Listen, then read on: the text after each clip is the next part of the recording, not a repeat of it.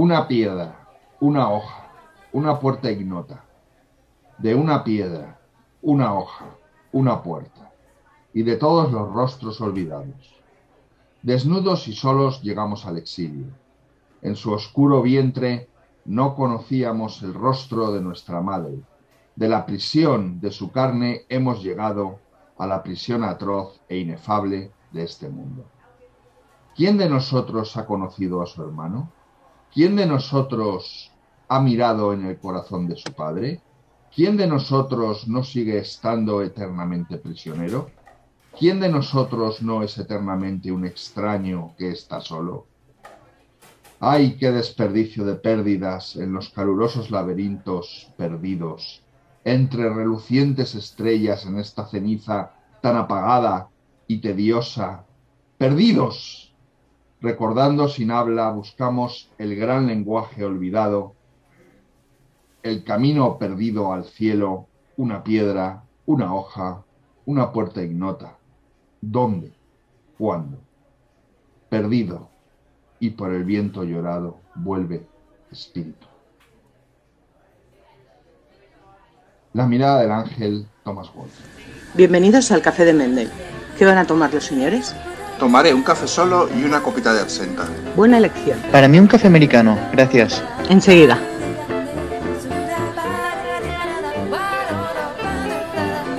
Hola José Carlos, ¿qué tal? Hola, muy buenas, ¿cómo estamos? ¿Cómo estamos en este mundo convulso, este mundo incomprensible, en guerra, en pandemia, y ahora dicen que va a venir un asteroide el 18 de abril y nos va a mandar a todos como en una carambola al agujero con la bola negra esa de que, que siempre colaba yo en el billar en, el primer- en la primera tacada. Y nosotros aquí, ante un asteroide que va a impactar sobre la Tierra y va a acabar con el mundo, ¿qué hacemos? Pues vamos a tomar un café, porque así somos nosotros, sencillos, Exacto, porque igual el camarero este que tiene esta cara de, de tener, de perro.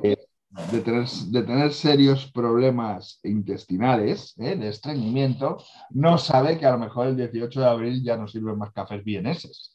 Porque además, oye, además de la absenta le- y del café americano, le voy a pedir un café vienés, que es ese café que lleva eh, una corona de nata. No sé si lo has tomado alguna vez.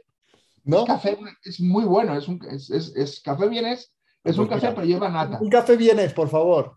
Me está mirando mal porque he venido ah, con los pies llenos de nieve, porque aquí Mm. está nevando. ah, y entro al café y se lo estoy dejando todo fatal. Empezamos bien, empezamos bien hoy con nuestro querido camarero.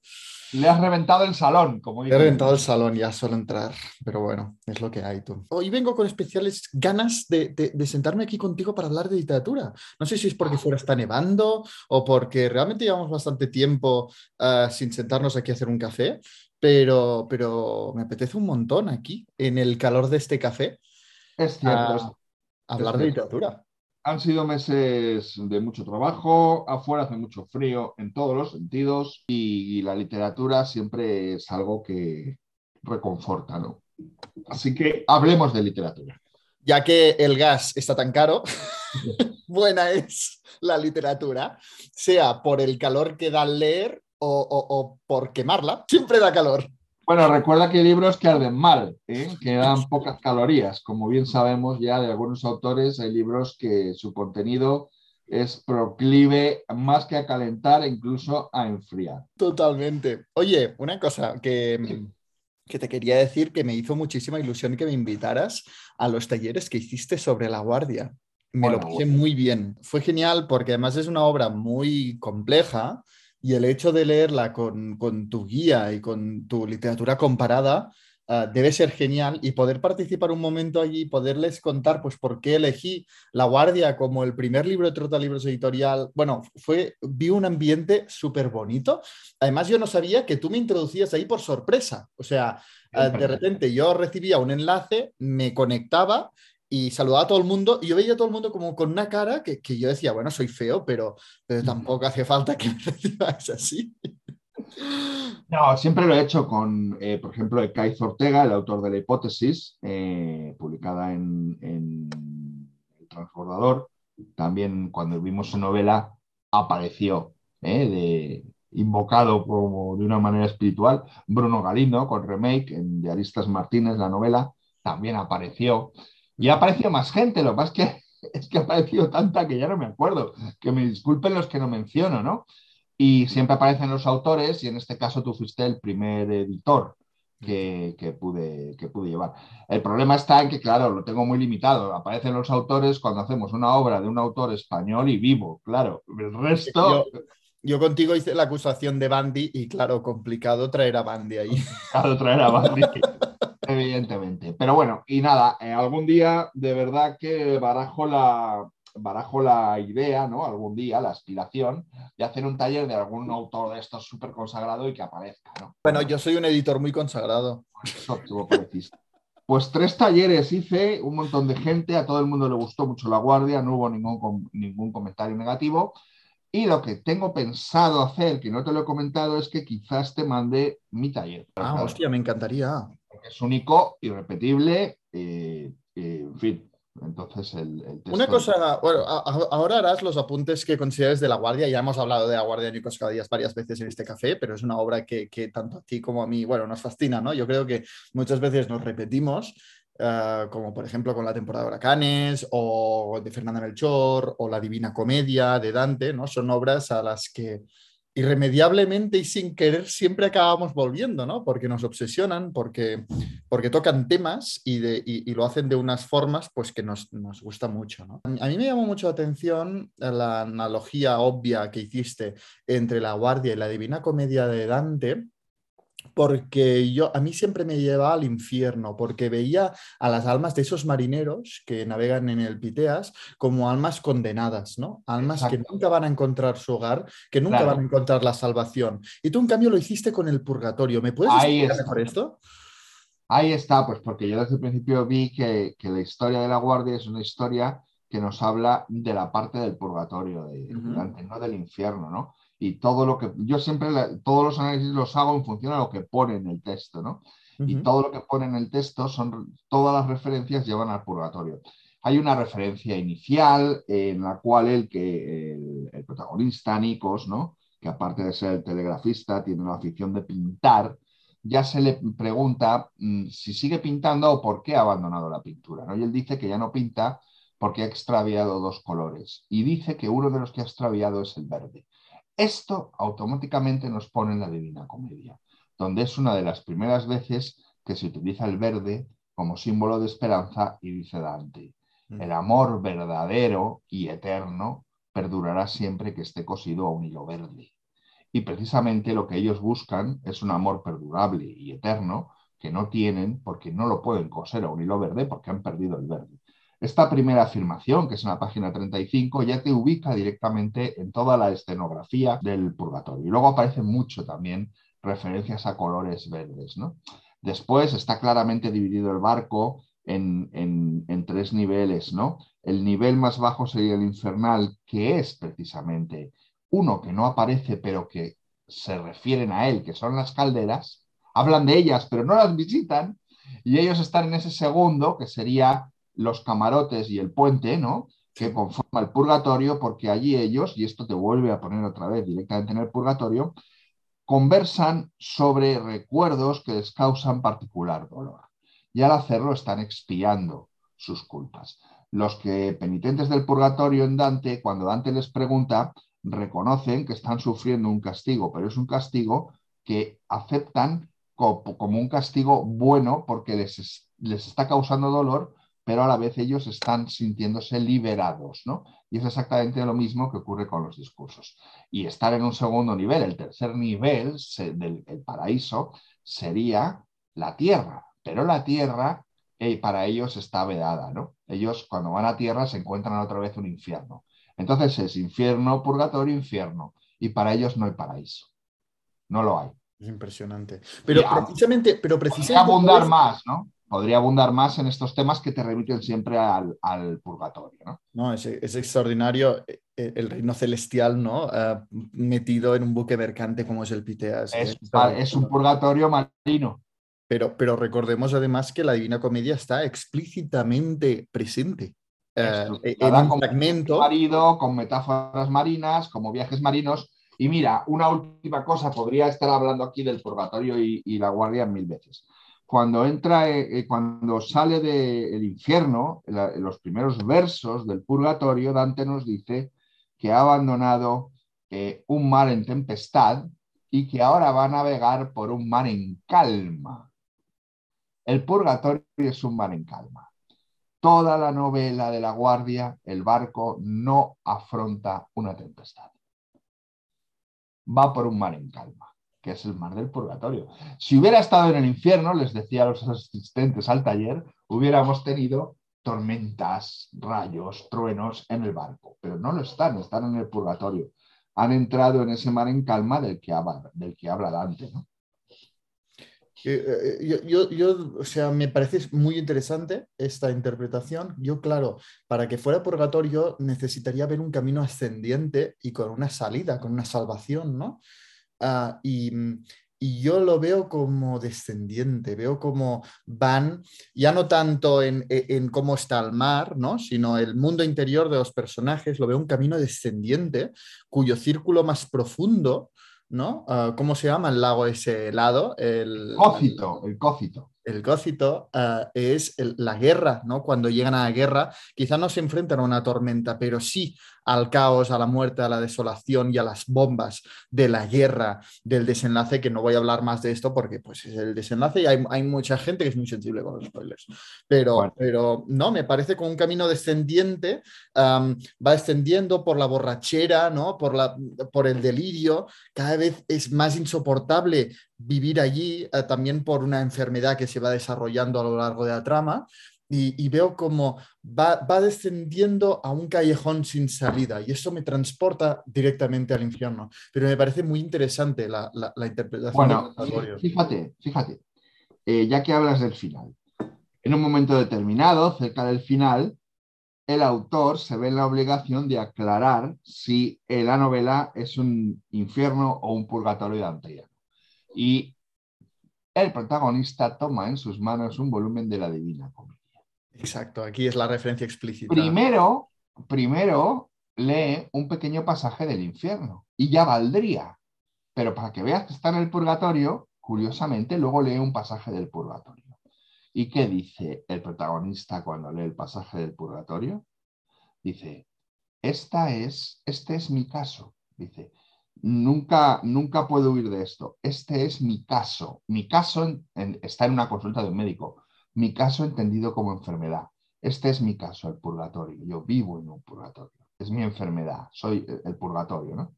Claro. Porque no lo dice del infierno, lo dice del purgatorio. Dice, este es mi caso. Y luego, para terminar, si te das cuenta, la estructura, la estructura narrativa reproduce la estructura precisamente que muestra Dante en el purgatorio. ¿Cuáles son los ejemplos para luchar contra los pecados que se purgan? Frisos elaborados por mano no humana que van representando ejemplos de mujeres virtuosas. Son historias de mujeres que van viendo Dante y Virgilio mientras ascienden al monte que son exactamente con la misma función que tienen las historias de mujeres que van hablando de los marineros. ¿no? En Dante en la comedia son historias siempre de la Virgen María, luego después de unas mujeres que sean de la Biblia y luego una historia que sea de la tradición grecolatina, protagonizadas por mujeres. Y en, la Guardia siempre vamos caminando con ejemplos de escenas que son como esos frisos que son siempre historias de mujeres, historias de mujeres, historias de mujeres. Y las dos primeras son sobre madres, como en, como en el Purgatorio, que son sobre la Virgen María, que es la madre por antonomasia. Y una vez que ha hablado Cabadías de dos historias de madres, ya puede empezar con sus frisos de otras mujeres, ¿no? Pero primero la Virgen, como en el Purgatorio, la madre que es intocable. Yo, yo repito, eh, eh, creo que, que nos hacemos muy pesados tú y yo con la Divina Comedia. Ah, porque yo antes, cada vez que alguien mencionaba Divina Comedia, era como, pero una vez lo lees, una vez lees esta obra maestra de la literatura universal, ves rastros e influencias de la Divina Comedia en todas. e- Es extraordinario. Es una de las cosas más mágicas que, que he vivido en literatura, como Mm. eh, eh, mi cambio de perspectiva a- eh, entre antes y el después de mi lectura de Divina Comedia. Ahora veo la Divina Comedia en todos lados e incluso yo lo leí junto a, Marisa, la correctora de Trota Libros Editorial, y es que ya nos reímos, nos pasamos los fragmentos por WhatsApp diciendo, mira, otro libro que o menciona directamente la Divina Comedia o es evidente el guiño o la influencia indirecta que ejerce la Divina Comedia sobre esta obra. Es extraordinario. Y en ese sentido, tengo ganas de que me digas eh, qué ves en eh, Los chicos de Tony Sala, si purgatorio o infierno. Vale. Me muero de ganas de que me lo digas. Oye, nos estamos ya alargando, eh, o sea, el primer tema y hoy te tengo que decir, José Carlos, que tenemos una de preguntas bueno, pues esto yo creo que debe ser siempre lo prioritario, responder a... Brutal, es brutal y en este sentido pues agradeceroslo muchísimo e invitaros a, seguir mandando preguntas porque, porque es genial teneros aquí en este café hablando de literatura. ¿Te parece si vamos a la primera? Adelante. Pues la primera es de Josep Gómez Alamany. Hola Jan, hola José Carlos, a todos los oyentes del Café de Mendel. La enhorabuena por este programa, me encanta, Estoy escuchando poco a poco hasta el principio de, todos los episodios que habéis hecho.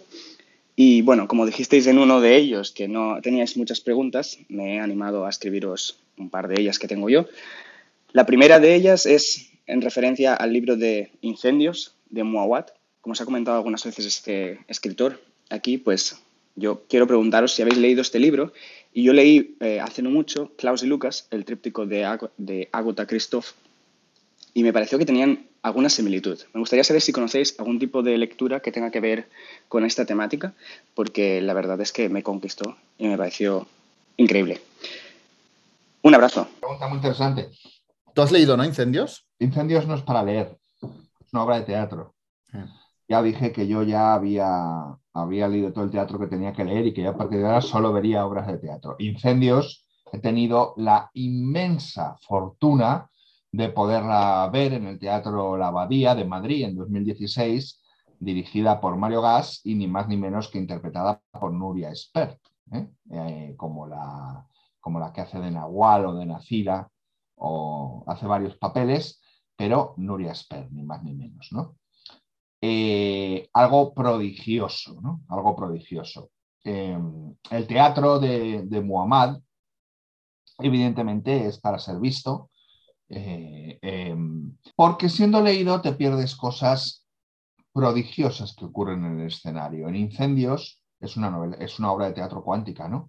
Pasan, varias, pasan dos escenas a la vez, una en cada lado del escenario, e incluso con los mismos personajes, pero unos de adultos y otros de jóvenes, por ejemplo, ¿no? Entonces, sus muchos recursos, ¿no?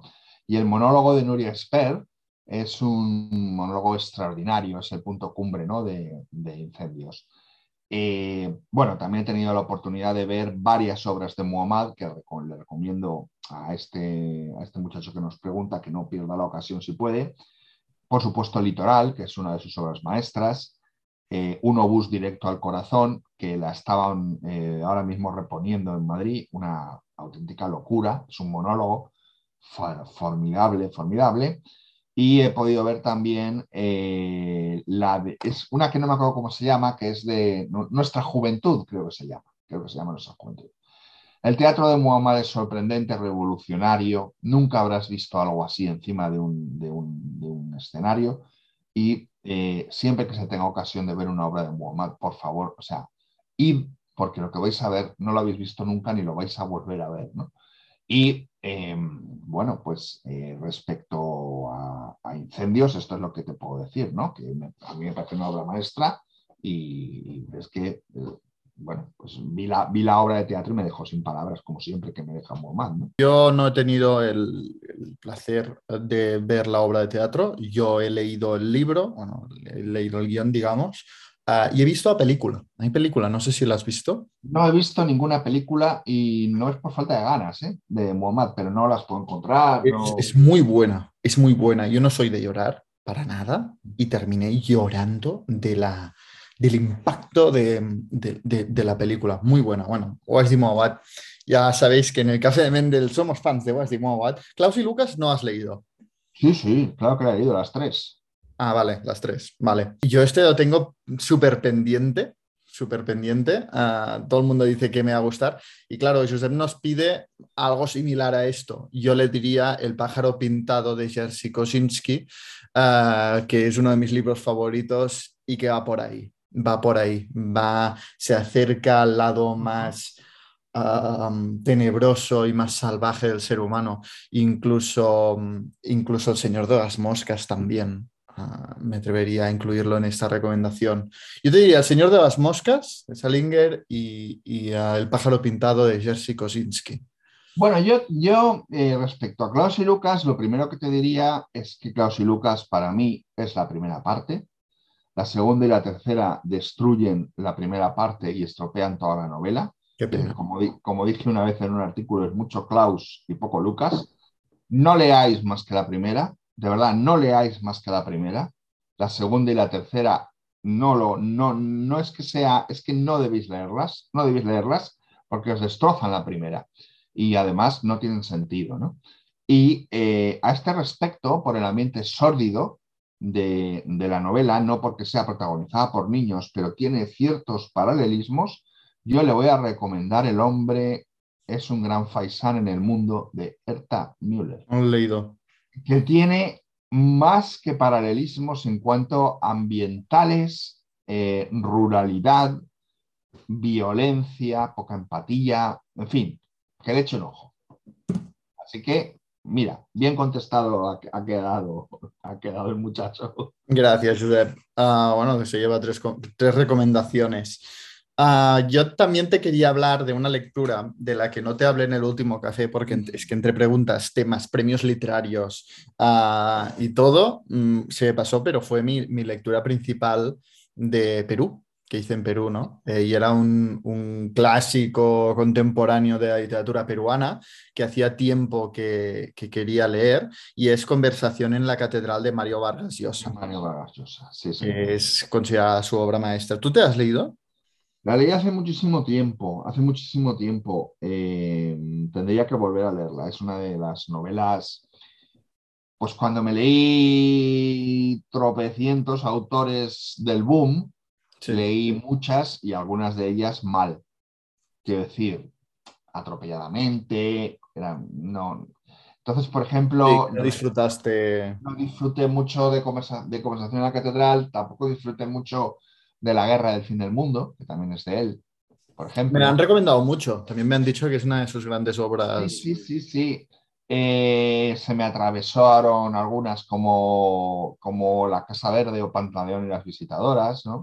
Pantaleón yo también lo he leído en este viaje a Perú y no me ha gustado nada. Una decepción brutal, pero creo que mm, venir de conversación en la catedral no ayudaba, porque claro, venía de Mario Vargas Llosa extraordinario, increíble, y me metí en pantalones visitados que, que, a mí me pareció una broma. O sea, una broma. Y luego es eso, ¿no? El, el, el, volumen ¿no? de escritores del boom que leí, pues me llevaron a una mezcla, ¿no? Pues yo recuerdo haber leído Cien años de soledad, de soledad eh, Crónica de una muerte anunciada, El coronel no tiene quien escriba, Relato de un náufrago, fíjate, de, y luego eh, Vargas Llosa saco Sábato, Sábato, por ejemplo, pues recuerdo haber disfrutado mucho el túnel, pero por ejemplo, eh, quedárseme un poco que debería volver a leer Abaddon el Exterminador y sobre héroes y tumbas, ¿no? Porque, pues, pues, pues eso, ¿no? Lo que haces cuando eres joven, ¿no? Sí, sí, sí. Entonces hay muchas que tengo que revisitar. Así que nada, coméntanos un poco sobre, sobre tu lectura de la catedral y dinos cuándo se jodió el Perú. Exacto, que, es, muy conocida por esta frase eh, que, se dice que es su principio, pero no es realmente su principio, es, una frase que creo que ya lo comentamos en el otro café. Eh, creo que no, sé si es la, la, segunda, tercera o la cuarta frase, no, no es eh, eh, la primera frase. No es el principio, no es el principio. No es el principio. Ni esta novela, no, me quiero alargar mucho tampoco, porque tenemos muchos temas de los que hablar, pero es que no, no quería pasar sin recomendar este librazo. Me ha dejado sin palabras. Yo me pensaba que ya conocía al mejor Mario Vargas Llosa por La ciudad de los perros y descubrí que realmente donde se vació y donde ah, Mario Vargas Llosa conjugó y combinó todas las técnicas narrativas que había puesto, eh, que había empezado a poner en práctica en la ciudad de los perros, es en conversación eh, eh, en la catedral. Es extraordinario. La, historia arranca cuando Zabaleta, hijo de un hombre que había sido muy influyente en la dictadura de Odría en Perú, se encuentra por casualidad que había sido el chofer de su padre por, Perú, por la Plaza de Armas. Y ah, juntos pues se sientan a tomar una cerveza en un bar que se llama La Catedral, que yo, no sé por qué pensaba que conversación en la catedral era una conversación ah, que tenía lugar en una catedral, pero no, no, es un bar que se llama La Catedral. Ah, no, no, es tan religioso, tan tal. y empiezan a hablar al principio la conversación entre ambos pues es como de reencuentro, es que no se acaban de fiar el uno del otro, ¿no? Ah, es de, bueno, ¿cómo va todo? ¿Qué se ha hecho de ti? Hace mucho tiempo que no te veo, ¿no? no hay esa confianza, pero poco a poco la conversación ah, va tocando más temas ah, y especialmente pues sobre la persona que ambas, que, ambos... Mm, que ambos protagonistas, ambos narradores comparten, que es el padre Zabaleta, o, para quien eh, el otro era, era, el chofer, ¿no? Ambrosio era, era el chofer.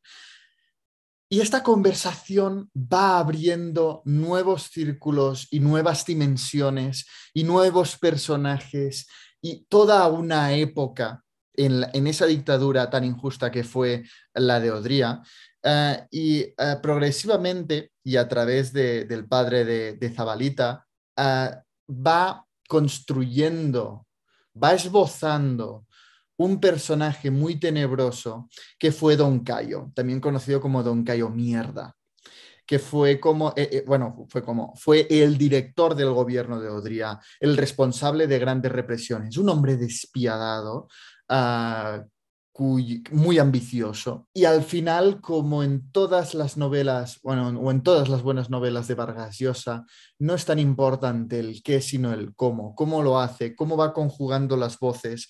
Hay, de un párrafo a otro te va saltando de narrador a otro narrador, a algo que se está diciendo en esa conversación en la catedral o a lo que trasciende la conversación, se separa de estas dos personas que, están conversando y entra en esa dimensión nueva ah, de los recuerdos y va explorando de narrador en narrador ah, esa, esa época tan oscura que es la dictadura es extraordinario el, retrato que hace de la época de la dictadura, del retrato que hace de Don Cayo, un personaje muy tenebroso, pero también de temas ah, pues que nos pueden afectar más directamente, como puede ser la, la, relación paterno-filial entre Zabalita y su padre, ¿no? Una relación en la que nunca se encuentran y que sin duda si volviéramos a hacer ese directo que hicimos sobre literatura y el padre, sobre libros relacionados con la figura del padre, eh, sin duda alguna eh, incluiría conversación en la catedral, porque es una de las relaciones paternofiliales que, que más huella me ha dejado. Es un libro inolvidable en todos los sentidos. Fíjate que estos temas están eh, apuntados en La ciudad y los perros, ¿no? Mm. Primero, lo más importante para mí de Vargas Llosa, que es el prodigio de la arquitectura textual, ¿no? Brutal. Cómo la crea, ¿no? Pero la relación con el padre. En la ciudad de los perros ya tenemos un ejemplo en uno de los, de los eh, chicos y la relación que tiene con su padre. Y luego esta, esta conversación que nace de un encuentro casual aparece en la ciudad de los perros eh, cuando tiempo después eh, uno de los chicos se encuentra con otro, el chico tiene dinero y el otro no, el otro está vendiendo Em, de forma de vendedor ambulante por los autobuses, ¿no? Por los tranvías, no recuerdo bien, pero se para ahí, quedan juntos, el, que tiene dinero invita al otro a comer y come con voracidad, y empiezan a hablar un poco y se para. Ahí, ahí está el carbón que luego picará y convertirá en diamante en conversación en la catedral. Pero ahí ha salido ya esta idea, ¿no? De dos que se encuentran tiempo después, ¿no? O sea, está ahí todo como, como en ese universo ¿no? de, la ciudad de los perros que luego da luz Yo da para muchas novelas, ¿no? Y en la ciudad de los perros, como, primera novela suya, le va muy bien eh, los muros ¿no? de este colegio militar. Una contención. Exacto, ahí lo contiene y de vez en cuando se sale y sale a la Lima que espera fuera, pues los estudiantes de ese colegio se escapan ah, para verse con chicas, etcétera, ¿no? Ah, y, Conversación en la Catedral me recuerda muchísimo a esos instantes que Vargas Llosa se permite salir del colegio Leoncio Prado y por esto también es mucho más expansiva. ¿no? Porque aquí ya no se contienen los muros de un colegio, sino que se expande por todos lados en este gobierno. Claro, es la historia de Lima y ahora es la historia de Perú. Y como no, me recordó muchísimo a, otros clásicos de dictadores, como puede ser el señor presidente de, Asturias, porque como en, este, como en esta obra maestra de Miguel Ángel Asturias, Odría, el mismo dictador, está ausente, nunca aparece, igual que el señor presidente, sino que los personajes que se mueven por ahí son los, los subordinados al, señor presidente, al dictador, ¿no? El dictador es como un ente ahí que está ahí arriba, bueno, como en Ismail ¿no? Está ahí arriba ah, y nunca, nunca sale explícitamente, sino que siempre es, no es que el presidente me ha dicho, no es que eh, las órdenes del presidente... Es una referencia maligna, ¿no? Cuyos simples deseos son tomados como órdenes y, así, así es como es en las dictaduras. No, y, dioses caprichosos. O sea, no es un dios, es como un dios griego que de repente mm, cambia de opinión y todo ese mundo cambia. Así es, sí, sí, sí, efectivamente. Eh, te recomiendo que lo releas. sí, no, no, lo tengo pendiente, lo tengo pendiente, muy pendiente. Además tengo una buena edición y tengo ganas, sí. Sí, sí. Bueno, vamos con otra pregunta entonces. Sí, y otra pregunta de, de Josep. Buenas, soy Josep otra vez. Me gustaría comentaros otro par de preguntas. Se me recomendó estas navidades en una librería en Barcelona un libro de la autora Helen Oyeyemi, que yo no conocía a la autora. El libro era Boy Snowbird. Me lo leí estas navidades. La verdad es que me gustó. El final, no sé si terminé de entenderlo del todo, o sí, pero mm, la verdad es que bastante plot twist. No sé si habéis leído este libro, me encantaría saber vuestra opinión. Y la segunda pregunta es, mi libro favorito hasta el momento es De Profundis de Oscar Wilde. Y sinceramente creo que es debido sobre todo a la traducción que hizo Siruela con María Luisa Balseiro. Y por ello quería decir que me parece súper importante que se valoren las traducciones y al traductor porque creo que hace un gran papel dentro de la obra. Y sobre todo en editoriales como Acantilado, que se les nombra al principio, me parece muy de agradecer. ¿Me podéis decir algo más respecto a la obra de Oscar Wilde? ¿Qué os parece? ¿Os gusta De Profundis? Un abrazo y muchas gracias. Seguid así. Muchas gracias. gracias. Muchas gracias, amigo. Vamos a ver, yo te digo ya, Jan, que no sé de qué me está hablando con eso de Boy, Snow, Beard. No, no, no tengo ni idea. O sea, me suena, me suena a chino, a Bable, reivindiquemos el Bable, no sé qué es. Yo esta novela tampoco la conozco y yo conecto más con el tema de Oscar Wilde. Ah, de Profundis no la he leído. Bueno, vamos a ver, un momento. Es que el tratamiento que se le está quedando de Profundis es un poco extraño. Es una carta ensayística, no es un libro en sí. Eh, luego vamos a ver si nos aclaramos. Bajo el título de De Profundis se han eh, agrupado en función de editoriales y de, caprichos serie de ensayos de Oscar Wilde que incluyen esta carta de Profundis, ¿no? Pero, pero, mm, pero quiero decir, como tal de Profundis no es un libro, es una carta. Es una carta, ¿vale? Que escribe eh, desde la presión de Reading, desde la presión de Reading. Ah, pero José Carlos, la carta al padre de Franz Kafka también es una carta y tiene un valor literario extraordinario que supera con creces la de muchas novelas que se publican hoy. Pero Carta al Padre es una carta muy extensa y se publica como libro independiente. Me explico. De, Profundis también, ¿no? Por lo que, yo no he leído de Profundis, ¿eh? pero por lo que dices de Profundis es lo mismo. No es tan extensa. ¿No? No es, extensa. no, no, no me lo parece. Quiero decir que no sé si se está refiriendo, cuando dice que De Profundis es su libro favorito de Wilde, si se está refiriendo únicamente a la epístola o se está refiriendo a algún libro que hayan titulado De Profundis y que reúna, además de la epístola, otra serie de ensayos. Es a lo que iba. Yo, como no he leído ninguno de los dos libros, sí que he leído Oscar Wilde, pero no he leído estos dos libros que menciona, donde mm, puedo hablar más en el tema de los traductores es importantísimo. Y es que es, un oficio, es una lucha constante que creo que va conquistando éxitos, victorias y metas, pero queda mucho por hacer.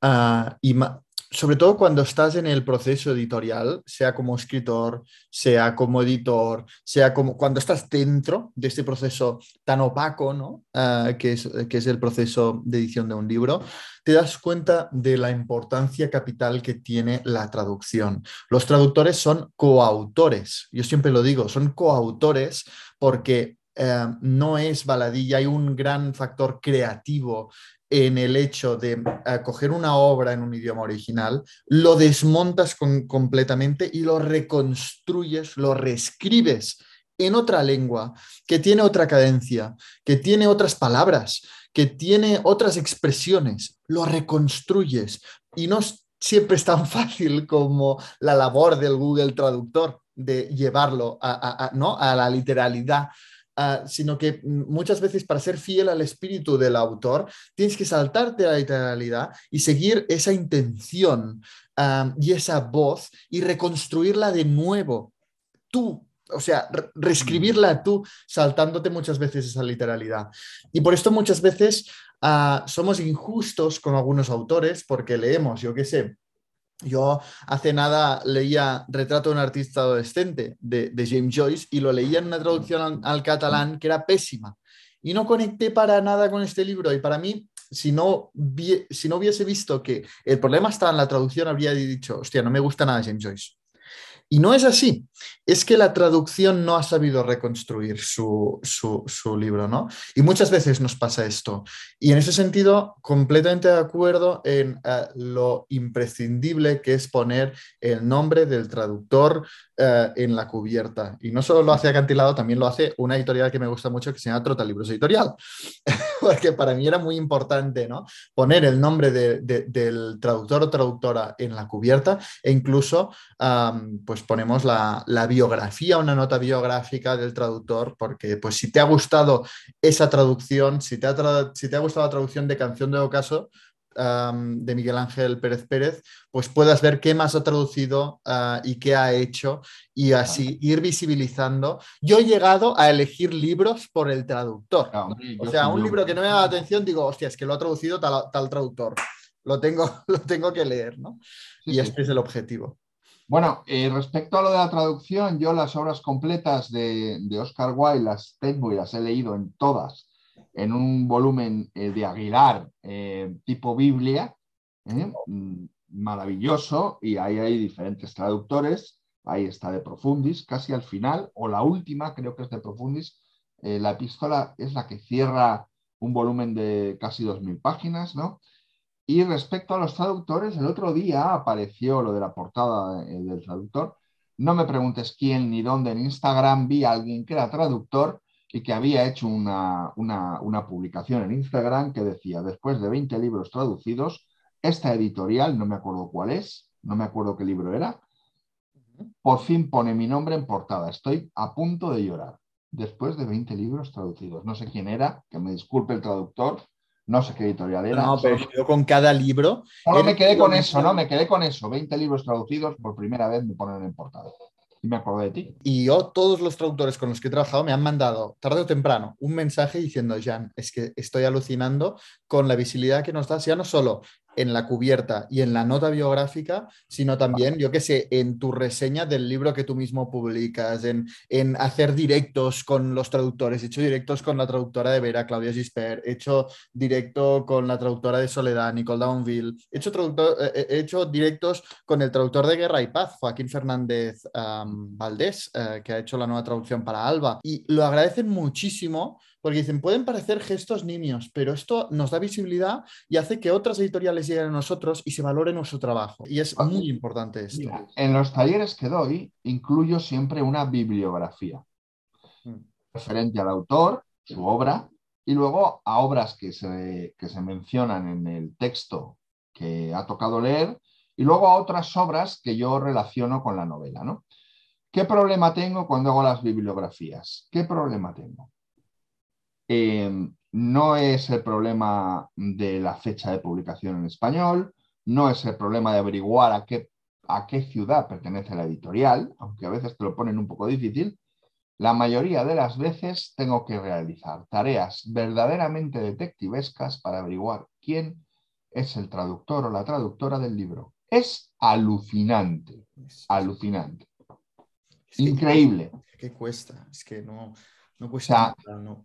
Y, en li- y en libros antiguos, incluso muchas veces, no tienes la edición, no, no eres capaz yo- No, no eres capaz. de, de saber quién ha traducido. Ya Lo he dicho cien veces, yo tengo esa edición de la Divina Comedia en prosa del año cuarenta y tantos, no pone quién es el traductor. No sé si porque no, quis- no quería ser eh, el, el- el- mostrarse como el autor del crimen, Sí, de sí. prosificarla. En cualquier caso, no viene quién es el traductor, no lo he podido averiguar. Por esto, eh, aquí es donde ves que aún queda mucho por hacer, pero también es mucho lo que se ha avanzado, porque esto ya no ocurre hoy. Ediciones actuales, que no, no seas capaz, pueden salir en cubierta o no. Aún hay muchas editoriales que no ponen el traductor en cubierta, pero eh, una edición que la tengas en la mano y no seas capaz de ver quién lo ha traducido, esto ya no ocurre. Y se va, se va avanzando mucho en ese sentido, así que soy, soy optimista. Muy bien, muy bien. Bueno, pues eh, sigamos Bueno. adelante. Sí, ah, yo te quería hablar de un libro que es muy especial para mí, que es la última novedad de Trota Libros Editorial. Antes hemos dicho que, que la, la literatura muchas veces nos da calor, sin, sin necesidad de quemarla, ¿no? La, la misma lectura nos da calor. Ahora que la energía ha subido tanto, que el gas ha subido tanto, que Rusia quizá cierra el gas a Europa, que Argelia quizá cierra el gas a España. Y cada vez es más cara la energía. Ah, y Ana Botín nos recomienda bajar la calefacción a, di- a 17 grados. Pues Es yo me sumo, verdad. me sumo a esta reivindicación. Bajar la calefacción a 17 grados, que estos, estos grados que bajáis os la va a dar la lectura de libros como La mirada del ángel de Thomas Wolfe. Yo empecé a idear Trotalibros Editorial con La mirada del ángel en la cabeza. Y en la cabeza, pero no como proyecto realizable, porque es un, un proyecto tan inmenso, tan grande, tan complejo, que no lo veía realizable. Y, Pero arroja- y arrojadizo, porque si lo arrojas a la cabeza, ¿no? es- esto Ah, puede servir también de, de arma arrojadiza. Un, arma- un libro y un arma de destrucción masiva. Yo cuando ideé la premisa de publicar libros increíbles, imprescindibles de la literatura universal, injustamente olvidados, en mi cabeza iba, iba sonando como un eco persistente la mirada al ángel de Thomas Wolfe, la mirada al ángel. Es que es imperdonable. Es imperdonable que solo haya una, una traducción de 1980 que esté desaparecida, que fue reciclada por Valdemar en una edición de 40 euros y esté descatalogada eh, y no se pueda encontrar. Y no se puede encontrar la obra maestra que cambió para siempre la historia de la literatura americana, que influyó a Roth, que influyó en Kerouac, que ah, William Faulkner reconoció que de su generación el único, el único escritor, muy humilde él, el único escritor superior a él eh, fue Thomas Wolfe, no se encontraba. Eh, Es como si yo ahora te dijera que, que William Faulkner no estuviese ¿no? En, la- en las librerías. Es imperdonable, ¿no? Que una vez que la lean, luego vean la película del editor. El editor de libros. Porque creo que es una película que puede apuntalar muy bien la lectura. Totalmente, totalmente. Es una muy buena, muy buena recomendación Pero después porque... de leer el libro.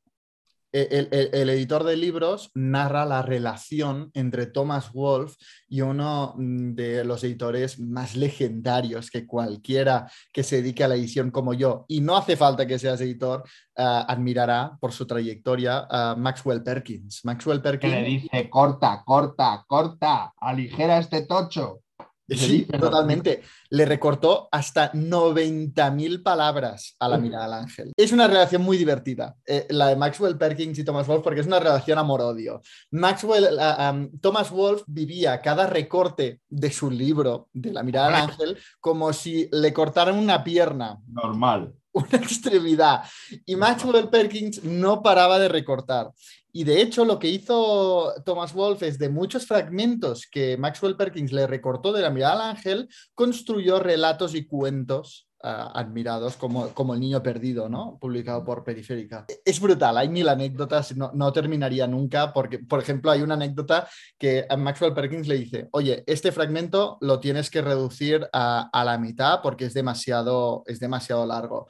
Y Thomas Wolfe está tres días trabajando en rehacer este fragmento para contentar a su, a su editor y vuelve ah, habiendo reescrito ese fragmento y siendo el doble de largo. Tú imagínate la cara de Michael Perkins, tío, por favor. Bueno, total. eh, la- el, el- el fruto de esta colaboración legendaria, de esta pugna entre Thomas Wolfe y el editor de escritores como Hemingway o Fitzgerald, ah, es un libro de, en la edición de Troda Libros Editorial, 750 páginas, un, libro irrepetible. Ah, e- en esta obra maestra, Thomas Wolfe lo que hizo fue coger los recuerdos de su adolescencia y de su infancia y de su familia y, y poner otros nombres a, a todos los miembros de su familia, pero reescribir ¿no? su, su historia. Su, su alter ego en la historia se llama Eugene, Eugene Gann. Es el hijo menor de una familia numerosa eh, que vive en, eh, eh, una ciudad, una pequeña ciudad eh, de Carolina del Norte y es eh, pues muy solitario, encuentra refugio en la lectura y sobre todo trata sobre mm, su crecimiento, su formación, su aprendizaje, por supuesto, pero su, ah, sus ganas de encontrar su propio camino, de encontrarse a sí mismo, de ser el mismo en una familia donde hay caracteres muy fuertes desde su padre, eh, que es alcohólico, enérgico, generoso, a su madre, que es emprendedora, constante, responsable, ah, tacaña, a sus hermanos, ¿no? Está ah, desde el despilfarrador y estafador a, a la hermana, ah, que tiene mucho carácter, ¿vale?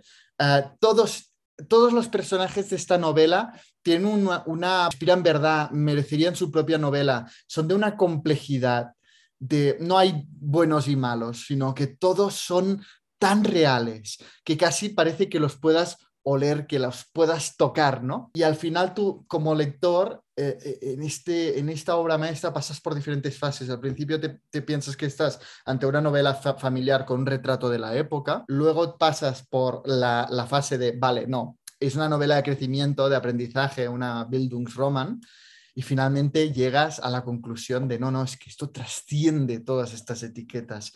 Es una obra que se acerca a temas inmortales como la, la familia, como refugio, pero también como prisión, como condena, a la muerte, el miedo a la muerte, a, a, esas ganas de encontrar tu propio camino, de encontrar tu propia identidad. Es junto a 100 años de soledad mi novela favorita y tengo la suerte de haberla publicado y además en la excelente traducción de Miguel Ángel Pérez Pérez, que es el traductor de Canción de Ocaso. Sí, Ha sido toda una aventura. Hemos sudado horrores, pero tenerlo en el catálogo de Total Libros Editorial es, eh, bueno, es un sueño hecho realidad. Y es lo que digo en la nota de editor, vaya bien o vaya mal este proyecto, yo me llevo que he publicado la mirada al ángel. Claro, claro, claro. Es una, es una marca de prestigio ya muy, muy grande, ¿no? Para la editorial. Y una seguidora del Café de Mendel mandó una nota de voz que lo había adivinado. Ah, sí, sí, sí. Con las sí. pistas que di, creo que te dije que era un tocho y que era muy admirado por William Faulkner. Exacto, sí, sí, sí. Y lo había adivinado. Y bueno, lo, lo adivinó, dijo, yo creo que es este, pero eh, es que es un tocho y lo veo irrealizable. Y yo, pues sí, Ah. estás adivinado, estoy así de loco. bueno, bueno. Bueno, pues vamos con más preguntas, ¿no? Sí, a la de eh, Rommel, Omar. Hola Jan, hola José Carlos. Recientemente leí un libro que me encantó, Contra toda esperanza, de Nadezhda Mandelstam. Y no sé si ustedes lo habrán leído, si tienen alguna opinión de él, pero me pareció de esos libros eh, que son una pequeña historia, pero que engloba una gran historia. En este caso, pues, toda la Rusia comunista y la represión. No sé si por ahí ustedes me recomendarán algún libro similar. Tengo en planes eh, leer historia de un país clandestino. Creo que podría ser una, una buena opción. Un saludo y muchas felicidades, Robin, desde Lima. Esto, es curioso. Bueno, muchas gracias por la pregunta. Muchas gracias por, por comentar esto. Esto es curioso, porque fíjate, de Mandelstal, de Osip Mandelstal, yo he leído muchísimo sobre su proceso, sobre su represión, sobre su purga en la época de Stalin, sobre todo lo que le pasó, pero no he leído una línea de su obra. Qué curioso. Así que no he leído nada de él como eh, autor literario, pero he leído un montón porque es uno de los ejemplos, ¿no? El caso Mandelstal es uno de los ejemplos de cómo Stalin eh, destruía a sus autores, ¿no? Mm. En cualquier caso, y en la línea de, Contra toda esperanza, te voy a recomendar dos, dos libros, ¿no? Uno es eh, eh, que ha sido recientemente publicado. Yo le quiero recomendar eh, dos, dos, libros, ¿no? el primero es La Zanja, La Zanja, del que yo ya he hablado aquí en alguna ocasión, de Platonov, que está publicado en la editorial Armaenia, Armaenia, en una edición extraordinaria, La Zanja de Platonov. Y el otro que le quiero recomendar es Caoba de Boris Pilniak, que está, no sé en qué editorial está eh, publicado, creo que en una editorial muy pequeña que se llama 27 letras, ¿vale? Pero en cualquier caso, eh, Caoba de Pilniak también se lo, se lo recomiendo, ¿no? O sea, son dos, dos recomendaciones que hago al hilo del texto que él ha leído de Mandelstam. Y poco más puedo, decir al respecto. Bueno, pero tú, uh, una lectura que sí te has leído y de la que nos puedes hablar mucho, um, este mes es El Callejón de los Milagros. ¿no? Bueno, sí, junto a La Guardia, que la he vuelto a releer, he leído El Callejón de los, de los Milagros. Me encanta este título, ¿de qué va? Pues es poco milagroso. Eh, es una novela del premio Nobel egipcio, el único premio Nobel eh, árabe, que mm. es Naguib Mahfouz, en el año 88, se lo dieron. Mm. Eh, Naguib Mahfouz estudia en institución dentro de la literatura árabe y es el que, eh, con un lenguaje sencillo, pues ha, hecho un poco, ha escrito un poco una literatura en árabe popular, ¿no? Mm. El Callejón de los Milagros es una novela realista, costumbrista, que nos muestra eh, la realidad del día a día de eh, los habitantes del Cairo en un callejón, no me acuerdo ahora del nombre del callejón, lo siento, tiene un nombre árabe, en un callejón donde eh, viven miserablemente y porque no tienen dinero, no, no, tienen, o sea, viven el día a día con sus chanchullos, con su forma de ganarse la vida. La novela presenta este callejón que está en la parte céntrica del Cairo, es un callejón tradicional, ¿eh? y en el centro de este callejón hay un café, o un, sí, un café podríamos llamarlo. ¿no? Entonces, eh, en el, callejón tiene el café, dos inmuebles, dos, dos, dos edificios y una panadería y nos cuenta lo que le ocurre a la gente en el café, en la panadería y en los, en los pisos de esos dos inmuebles, ¿no? La casera, la casamentera, el dueño del café y cada uno tiene su historia, ¿no? La historia parece que es colectiva, los críticos dicen que es una narración que, colectiva, por momentos puede recordar a la colmena de Cela, pero resulta que no es una narración colectiva.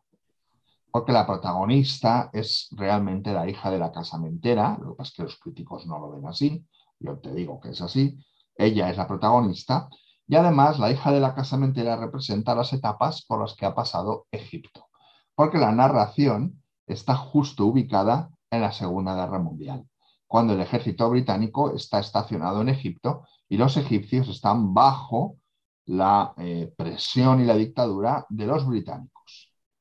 Entonces la novela ocurre justo entre la rendición italiana y el final de la Segunda Guerra Mundial, con los británicos allí estacionados y cómo los egipcios aprovechan un mundo en guerra que a ellos no les afecta tanto para tener oportunidades de poder vivir. Y la protagonista, que es la hija de la casamentera, Jamira, eh, va pasando por diferentes etapas, pero todo eh, gira alrededor de que se convierte en prostituta para poder progresar. La novela es dramática, es un drama, su final es dramático, no acaba bien, pero mantiene esta cultura de lo suburbial que ya puso en marcha eh, Yates en Revolutionary Road, ¿no? El suburbio, en este caso era una urbanización eh, de lujo, pero era un suburbio de la ciudad, puede con todo, ¿no? El callejón que empieza al principio de la novela, igual que el suburbio de Revolutionary Road, experimenta muchas turbulencias con sus personajes, pero cuando acaba es el mismo, puede con todo. pase lo que pase, al día siguiente se abre el café y se reanuda la rutina. Pues más o menos con una gran presencia del Islam y de la religión y una serie de posiciones críticas eh, del autor sobre ciertos aspectos, nos presenta a, todos estos personajes. ¿no? Hay uno que tiene un ejército de mendigos que trabajan para él, hay, bueno, hay muchas cosas. Hay un médico que saca, eh, que eh, es un dentista que vende dentaduras de oro baratas porque se las quita a los muertos, ¿no? Que hay, hay un capítulo magnífico, que hay una reescritura de los profanadores de tumbas faraónicas, pero en este caso el dentista profana tumbas normales, pero hace como los profanadores de tumbas, ¿no? Faraónicas. Se llevaban el tesoro, en este caso se llevan las, las, las, dentaduras de oro, ¿no? Básicamente habla de cómo la guerra cambia las da oportunidades, da oportunidades en este caso, no las quita. Porque dos de los, dos de los jóvenes, los jóvenes más emprendedores, se van a trabajar a la base donde están los británicos, ¿no? Y prosperan. Pero bueno, es una reflexión sobre la, sobre la posibilidad y la capacidad de prosperar o no de las personas, sobre todo si son de clase baja y tienen un tapón en el resto de clases que los obstruyen. ¿no? Es una novela muy interesante, a mí me ha gustado mucho y, está muy bien y es muy entretenida y es muy, muy ilustrativa y te, te reconecta con una cultura que últimamente pues no, no, no, no tenemos tan presente o no conocemos tanto, ¿no? Está muy bien, está muy bien, está muy bien. Ahora, aviso, lanzo aviso, lanzo aviso a los que la queráis leer. La editorial Alcor la publica con una traducción pésima. Hay una actualización, hay una actualización de la novela en Martínez Roca con nueva traducción. En fin, bueno, pues tiene muy buena pinta. ¿Te parece muy si respondemos dos preguntas más? Porque es que vamos, vamos a por ellas. Vamos a por ellas.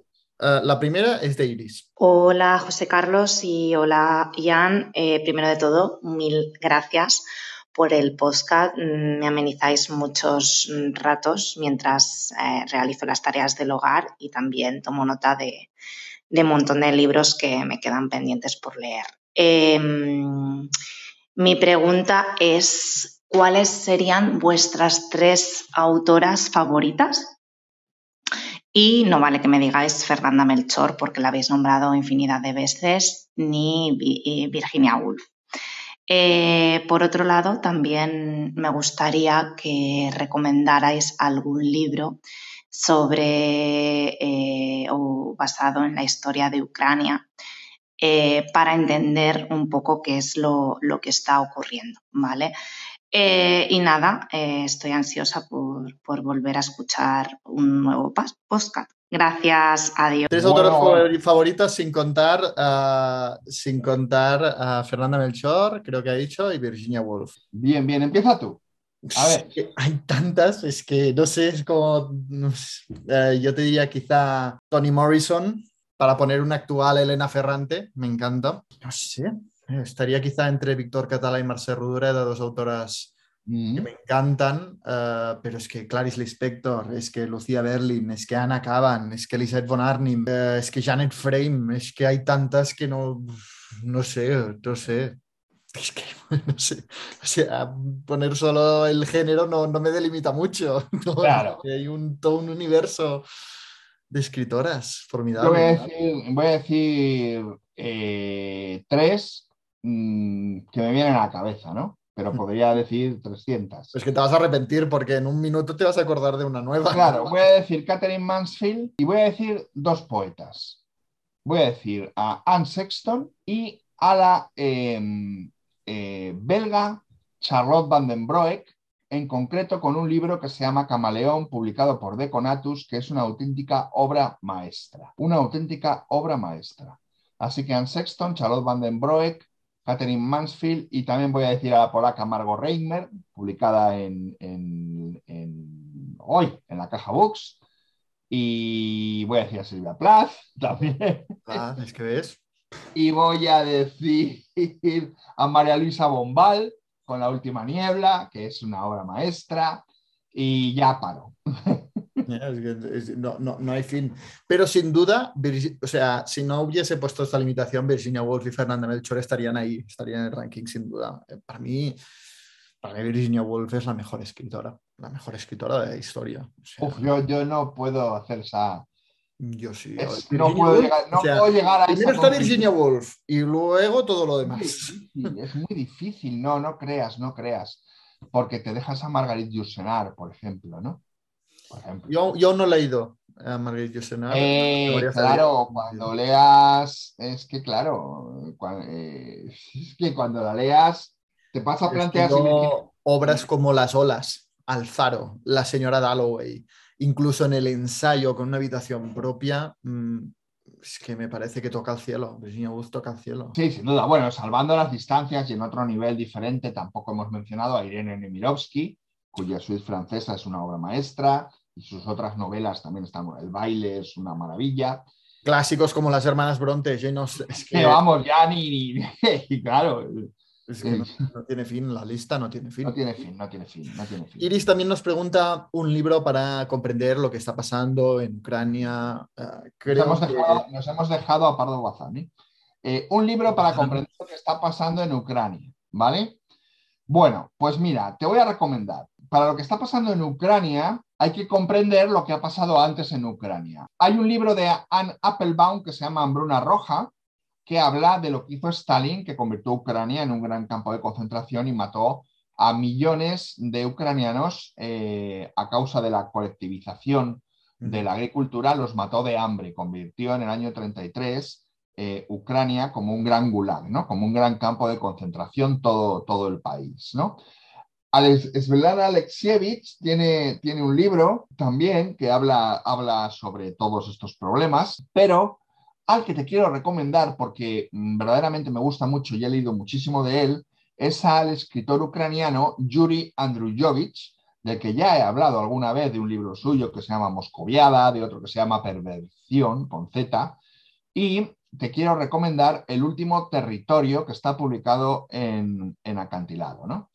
Eh, es muy interesante. Luego, si quieres también, puedes tirar del libro negro de Vasily Grossman, ¿no? que fue este informe ¿no? que hizo en el libro negro sobre la historia ¿no? de, de la invasión nazi, entre otros lugares de Ucrania. ¿no?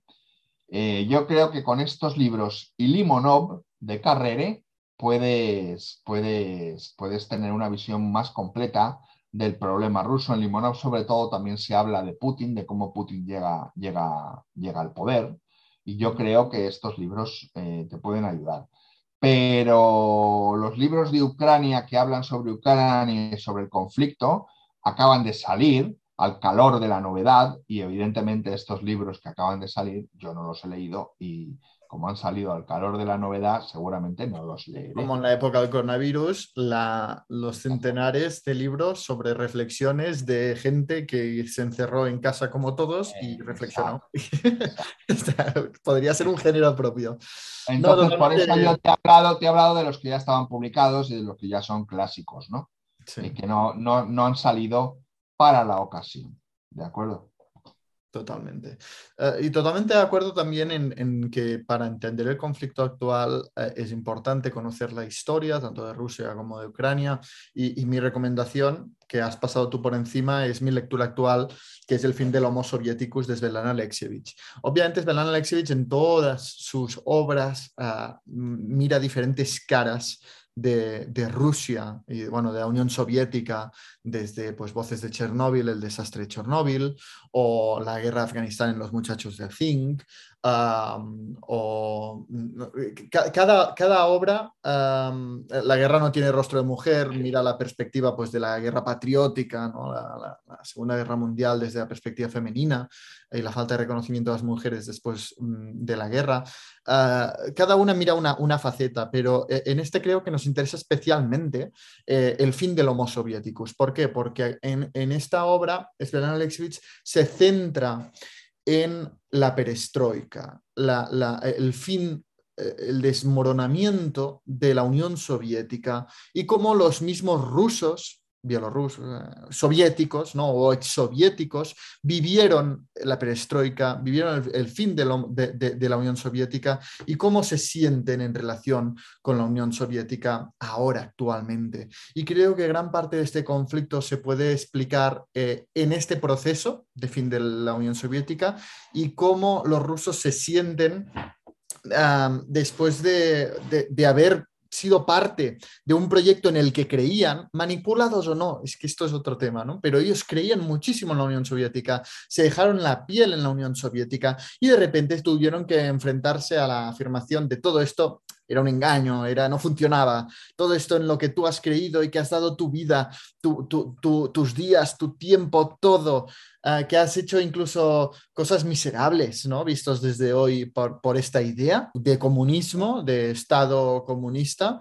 Ah, era, era, falso, no ha funcionado y ahora te, tienes que sacrificar todo esto y formar parte de un Estado pues eh, sin eh, un gran papel en la historia de la humanidad yo creo que gran parte de los rusos lo han visto como una cosa temporal, porque no han podido afrontar esto. Y, ah, por ejemplo, el, desmembramiento de la Unión Soviética lo, viven como una cosa temporal. Tarde o temprano van a volver a apoderarse de estas tierras. Y, así es como... Eso, aparece en Limonov, ¿eh? esa idea de que es temporal aparece en Limonov, en, en el libro de Carrera.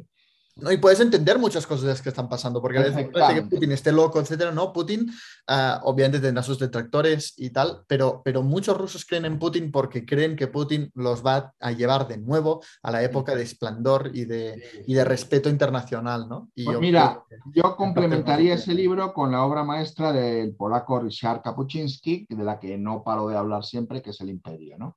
El Imperio es un libro que se divide en dos. Un viaje de Kapuczynski periodístico y de crónica periodística por la Unión Soviética y un viaje por lo que ya no es la Unión Soviética años después, ¿no?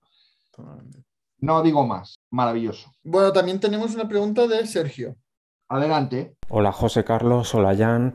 Eh, mi nombre es Sergio y quería preguntaros un par de cosillas. Primero sobre el escritor Jorge Amado, que hace como tres meses leí un libro suyo que me gustó muchísimo, en concreto Teresa Batista Cansada de Guerra y tengo pendiente Gabriela Clavo y Canela y Doña Flor y sus dos maridos. Quisiera saber si habéis leído algún libro de este autor y qué os parece este autor. A mí me ha parecido el libro que he leído buenísimo, me ha encantado.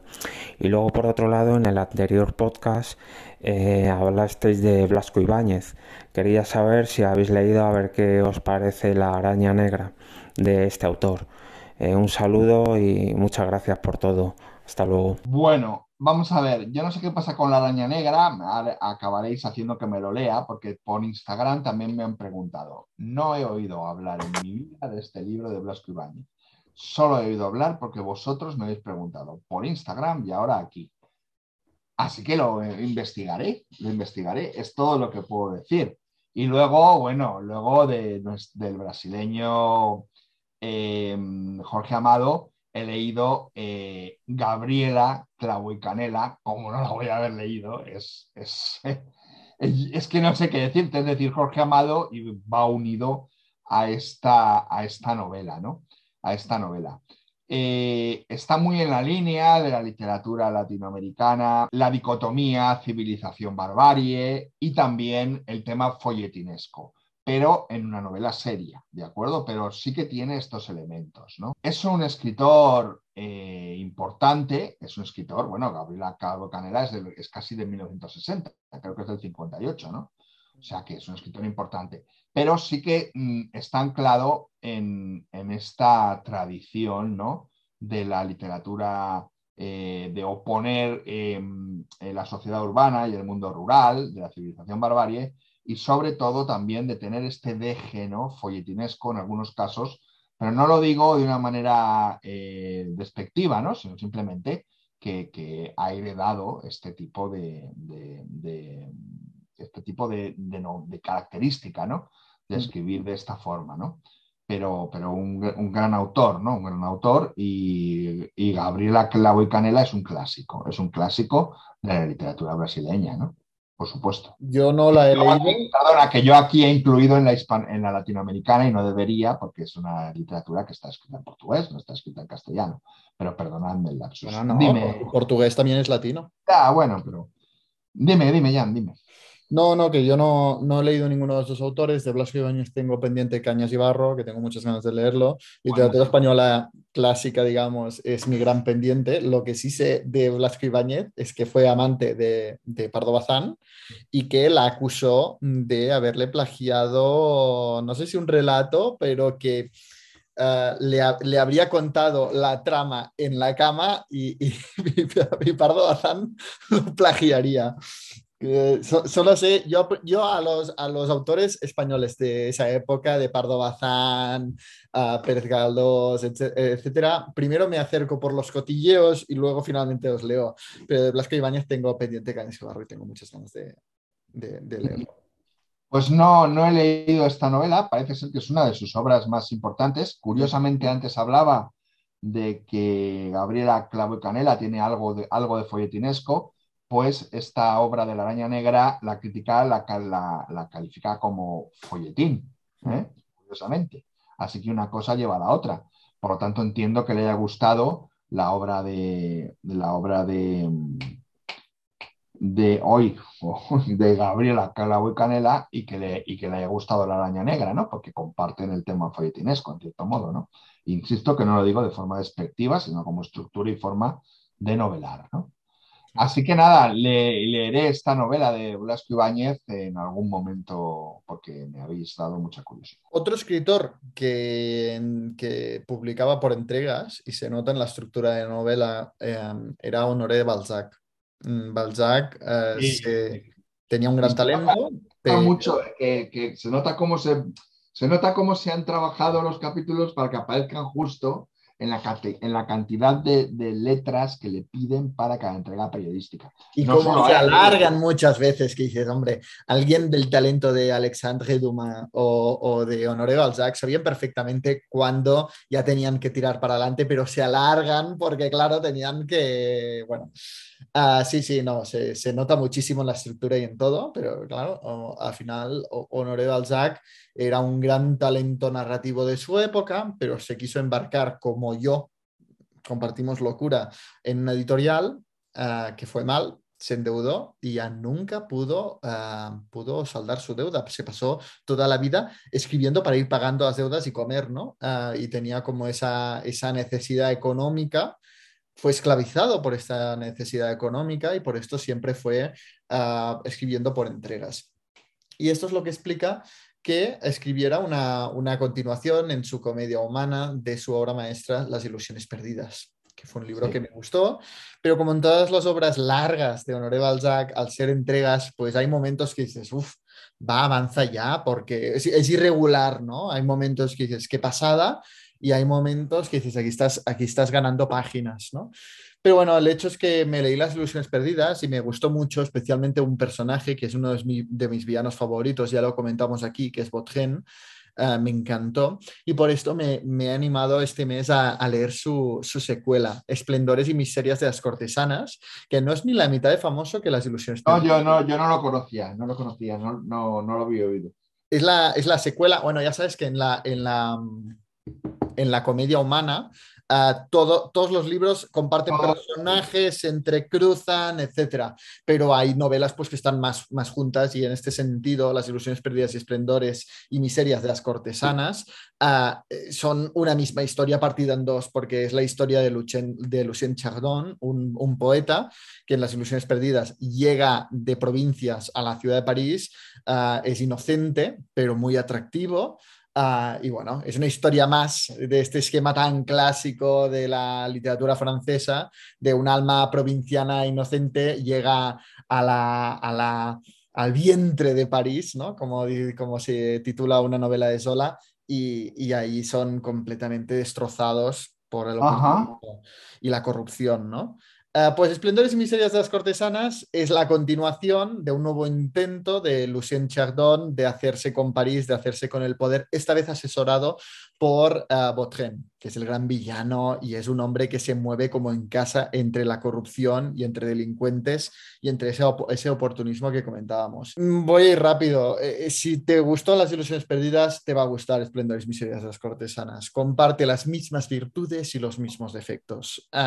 tiene momentos impresionantes, trepidantes, y para mí el gran atractivo es Botgen, que cuando aparece es que se come ah, la narración, se come el interés del lector, se lo come todo, es un personaje extraordinario, pero yo sigo defendiendo como la mejor obra de Balzac el pobre Goriot, también traducido como el tío Goriot o papá Goriot, o hay mil traducciones, pero bueno, eh, eh, para mí esta es la obra maestra porque en muy pocas páginas condensa mm, muchas de las reflexiones y de las virtudes que tienen las ilusiones perdidas y esplendores miserias las cortesanas, pero que estas ocupan muchas más páginas, hay muchos personajes, hay mucho momento narrativo caótico que se descontrola la narración. Pero bueno, siempre es un placer leer a Balzac. Mi pregunta es, eh, las 87 obras que componen actualmente la comedia humana, que él iba a hacerla además pero solo le dio tiempo 87. ¿Te las vas a leer todas? Todas no. Yo ahora tengo ganas de leer Eugénie Grandet, que es otra de las obras importantes de Balzac, y una, un libro que acaba de sacar a Cal, que se llama La, la Duquesa de Langeois. Estas son las dos obras que yo ahora mismo tengo en el radar de Balzac que quiero leer, pero no, todo, todo no. Bueno, son solo creo que no es un autor... Mm, es la lectura de un año, son solo 87 novelas. Sí, joder. pero te empachas de Balzac. ¿eh? Yo creo que Balzac, eh, por lo que he visto, ¿eh? no, es un autor que para mí sea como garantía de super calidad.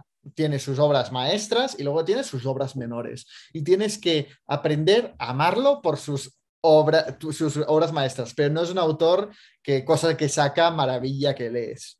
Autores que tienen esta grandísima producción tienen muchas irregularidades. Baroja es un ejemplo, ¿no?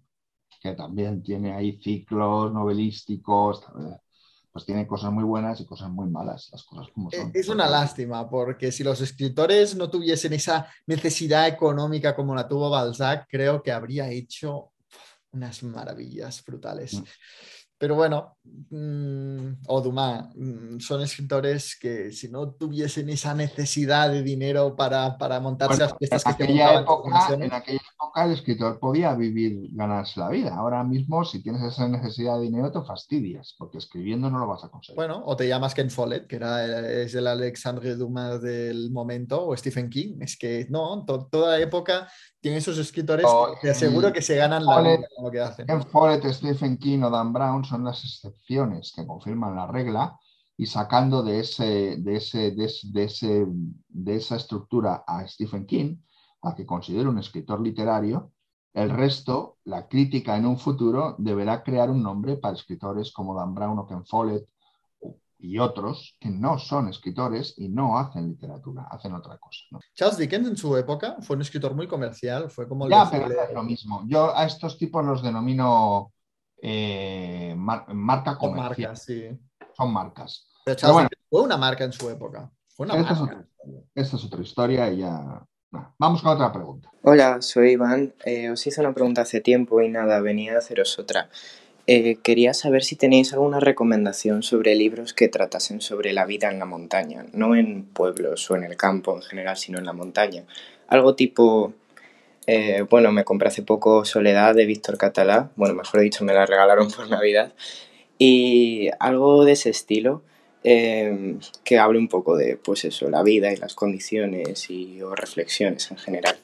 Y nada, mucho ánimo con el podcast y gracias por hacerlo. Muchas gracias, Iván. Ah, y, gracias también por leer y amar a Víctor Catalá con Soledad. Eh, es un libro bueno, que te traslada muchísimo, ¿no? A ese paisaje de montaña, casi de, frontera, ¿no? De eh, la montaña remota. Y yo como soy de Andorra, pues me identifico muchísimo con este paisaje y, pues es, es, una temática y una ambientación que me llama muchísimo atención. Y yo te traigo cuatro recomendaciones. La primera es que no, no es casualidad que yo, eligiera el elogio de Irene Solá en, en, la faja de Soledad Víctor Catalá. Y es que Irene Solá es un gran talento de la literatura catalana actual, es joven, ah, pero bebe muchísimo de la literatura de Víctor Catalá. Si me dices que has amado Soledad, te va a encantar Canto yo y la montaña baila de Irene Sula, que lo está petando ah, porque tiene la capacidad de trasladarte al ambiente de montaña, una vez más, fronterizo, remoto y el ritmo de, vida ¿no? que tenemos aquí en la montaña. Yo siempre lo digo, aunque no se ambienta en Andorra, yo ahí vi Andorra en este libro, en Canto yo y la montaña baila. ¿no? Las ocho montañas de Paolo Cognetti fue un bestseller y te narra la, amistad en, la montaña suiza, ¿no? Eh, y en los Alpes. Y, también, una vez más, ¿no? Te traslada también en contraste con el ritmo de la ciudad, el ritmo de la montaña y cómo el paisaje condiciona a sus personajes toda una vida de Robert uh, Seth Huller, eh, publicado en Salamandra. Eh, lo que tiene este libro es que te narra el, Em, como dice el propio título, toda una vida de alguien en la montaña y ve cómo la montaña cambia, pasa de ser un medio rural aislado a convertirse en una atracción turística. Algo que también narra un clásico de la literatura andorrana, que, eh, creo que no tiene traducción al castellano, pero el título en catalán es La, la adversa, La nieve adversa, de Antoni Morell. Antoni Morell es como el padre de, las letras andorranas y narra esto mismo. Eh, la Em, el cambio de la Andorra eh, cerrada, eh, rústica, rural, eh, tradicional, etcétera, a la Andorra de las pistas de esquí, del turismo, de, más abierta, ¿no? Y, creo que este, este contraste que realizan las dos novelas también es muy interesante. Bueno, tú como, como, como pirenaico, has traído aquí, has descargado aquí. Mi arsenal, ¿no? Y tengo muchas más, he hecho selección. Claro, eh, yo no sé si podríamos meter Walden aquí dentro, de Turón. Bueno, no es de montaña. Claro. Quizá tú, tú tendrías que hablar de la montaña mágica, más que de Walden, ¿no? Yo voy a recomendar una que va a sorprender a propios y extraños tirios y troyanos, porque no la habéis oído nunca, no sabéis de qué os hablo, y os vais a quedar con la boca abierta. Os recomiendo y te recomiendo, amigo que me haces la pregunta, una novela del ferrolano Luis Berenguer que se llama El mundo de Juan Lobón. El mundo de Juan Lobón habla de un cazador furtivo. Y con eso te lo digo todo. Te recomiendo mucho esta novela. Yo creo que es la obra maestra de, Luis Berenguer. ¿Y hay un cazador furtivo en Soledad de Víctor Catalá? Mira, échale un ojo a, échale un ojo a, Luis Berenguer, a, esta novela, El mundo de Juan Lobón. Eh, luego tiene otras dos novelas muy conocidas, yo es que no, muy conocidas, pero que fueron, fueron premios importantes. Y Luis Berenguer es un escritor olvidado, pero yo siempre lo reivindico, que es Marea Escorada, y luego fue premio Alfaguara con Leña Verde, ¿no? Pero eh, yo creo que Leña Verde y María Escorada son peores. El mundo de Juan Lobón, que estaba publicada en Austral, es muy fácil de encontrar, creo que te puede, te puede interesar. Así que he recomendado un escritor español, ferrolano, olvidado, ¿eh? y con una novela realmente importante, que es El mundo de Juan Lobón. Y luego tenemos, muchas gracias Iván, tenemos otra pregunta de Miquel. Hola José Carlos, hola Jan. Bueno, en primer lugar, eh, daros las gracias por este lugar eh, maravilloso literario que habéis creado y decirle al camarero que se relaje y que os deje debatir lo que sea menester. Eh, bueno, mi reflexión o mi pregunta va sobre el poco prestigio que tienen las casualidades en la obra literaria, sobre todo en novela. Eh, no sé, me pregunto cómo puede ser que a veces en nuestra vida nos pasen unas casualidades súper extrañas o serendipias o sincronías, como queréis llamarle, y, luego cuando lo trasvasas a la ficción tengan tan poca verosimilitud. Eh, sé que José Carlos a esto le llama literatura de contingencia y que no son devotos no soy devoto ni mucho menos de Murakami ni de Paul pero sí que no entiendo tampoco la razón por la que se desprecia tanto las, las casualidades en la ficción. No sé, eh, ¿qué opinión tenéis al respecto? Bueno, buena pregunta, buena pregunta. Vamos a ver. Las casualidades en la ficción mm, vienen de la época eh, de la época de la tradición clásica griega, ¿no? Que cuando la trama se había enmarañado tanto, no sabían cómo resolver la obra de teatro, recurrían al Deus ex machina, ¿no?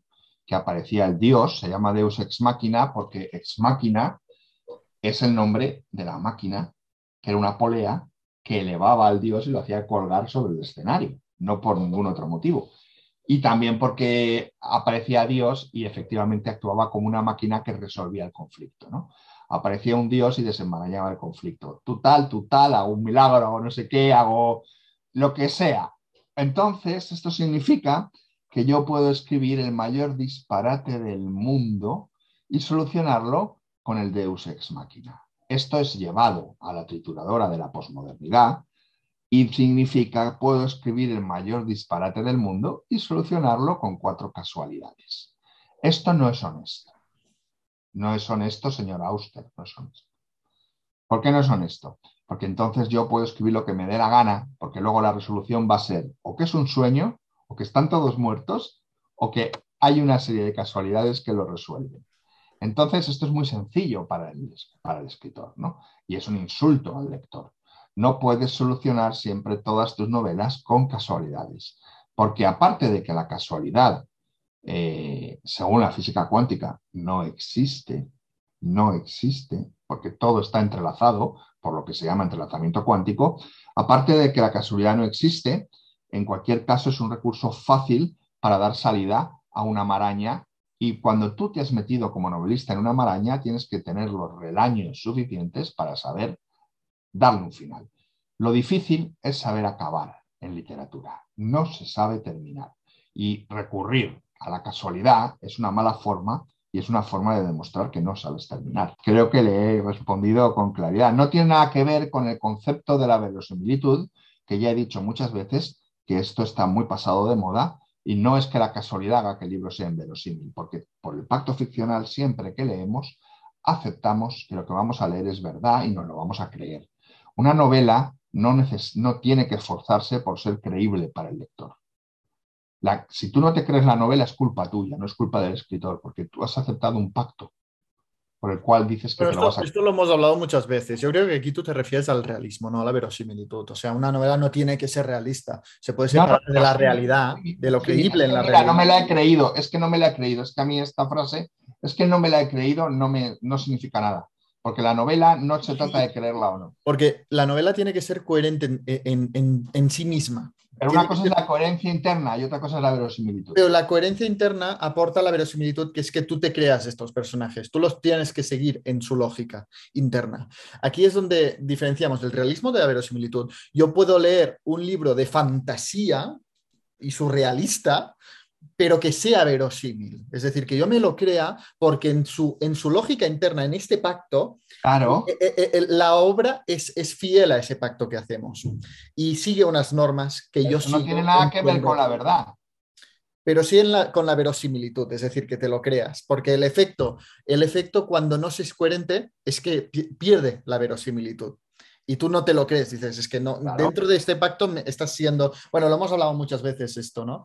Bueno, ah, en cualquier caso he, explicado el por qué no está bien visto el tema de las casualidades. Y estoy completamente de acuerdo contigo. Yo creo que la realidad y la ficción, o la, eh, o la realidad y la literatura, hablan lenguas diferentes. Incluso cuando se dan casualidades en la vida, tendemos a pensar, hostia, que hay un dios o algo, porque es que me parece increíble, me cuesta mucho de creer esto, ¿no? ¿Qué pasa? Que la ficción o la literatura sí que tiene un dios que es el escritor. Y cuando alinea demasiadas casualidades, tú visualizas este Dios y dices, aquí te lo estás haciendo venir bien ah, para que pase esto. Esto no significa que no se puedan dar casualidades en la literatura, se pueden dar. Hemos hablado, por ejemplo, de conversación en la catedral que empieza con una casualidad, un encuentro fortuito en una ciudad tan grande como es Lima, entre un hombre y el que fue el chofer de su padre, que da lugar a toda la historia y a toda conversación. O es casualidad. O Austerlitz de Sebal. Austerlitz de Sebal, que se encuentra en varios momentos con años de separación, tres veces con Jacques Austerlitz, ¿no? Y una de ellas se lo encuentra en, el, en, el, en, la recepción de un hotel en Londres cuando el propio protagonista, que entendemos que es Sebal porque es autoficción, está recién operado de cataratas y tampoco lo reconoce muy bien, ¿no? O sea, esto, esto, es una casualidad y una casualidad creíble. No, no, eh, no estamos en contra de las casualidades. Lo que sí no me creería es que el día siguiente Zabalita salga de casa y se vuelva a encontrar por casualidad en otro lugar a la misma persona. Y que el día siguiente salga y se lo vuelva a encontrar. Eh, y, todo el relato se fuera construyendo en estos encuentros fortuitos y seguidos.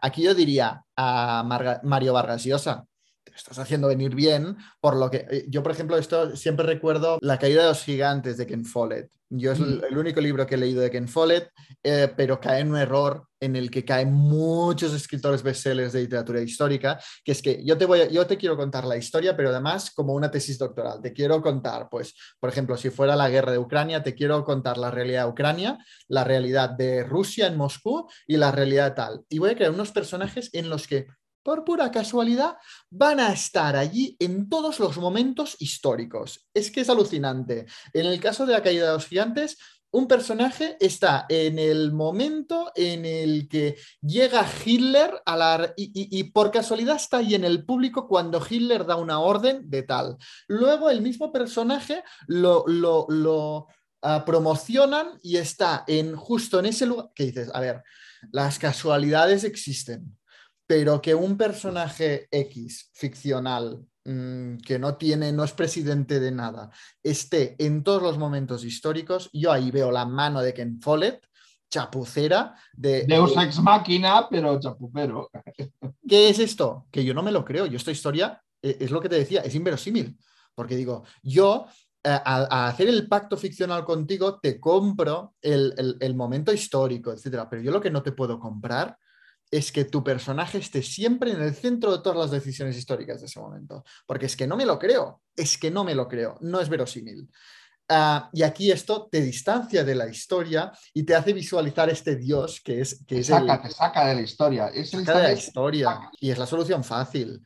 Esto es lo que, no, lo que, lo que es contrario a la, al pacto ficcional y a la literatura. Así que recordemos, en Los Serrano, al final todo era un sueño. Esto, el final fácil, es que... La mítica popular dice que Novita está en coma y ha soñado con Doraemon. y el último capítulo se despierta del coma, ve y no ve a nadie y se muere. Bueno, ve, a, Doraemon, que Doraemon es un peluche. Doraemon. Es un, bueno, esto es la mítica popular. Yo ignoro si ese capítulo existe. No es el santo grial, el santo grial de los dibujos animados. Eh, o sea que esto no, esto no. ¿eh? ¿De acuerdo? Así que lo tenemos claro. Te sientes, te sientes estafado. Te sientes estafado. Decir, ah, bueno. En fin, ah, rápidamente, porque es que de verdad que tenemos muchas preguntas. ese capítulo de Doraemon? Yo no lo he visto nunca, pero a mí me contaron que, se despierta de un coma un momento antes de morir y ve que todo lo, en lo que ha soñado el Doraemon, que al final es el protagonista de este sueño, es un peluche que tiene ahí, que tiene delante en el hospital.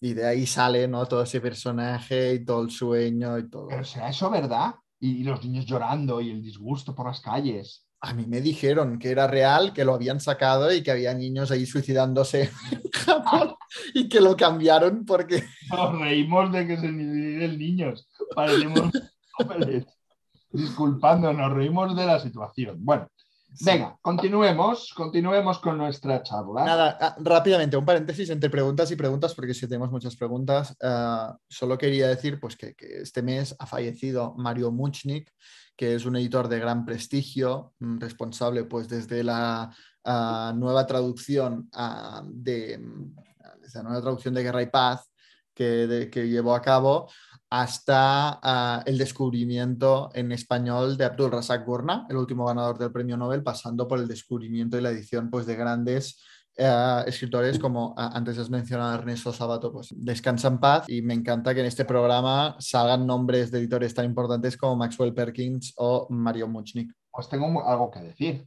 No, esto no es solo un pequeño interludio. Mario Muchnik, a que la, ventaja que tengo de tener 30 años más que tú es que lo conocí en persona. ¿eh? ¿Ah, sí?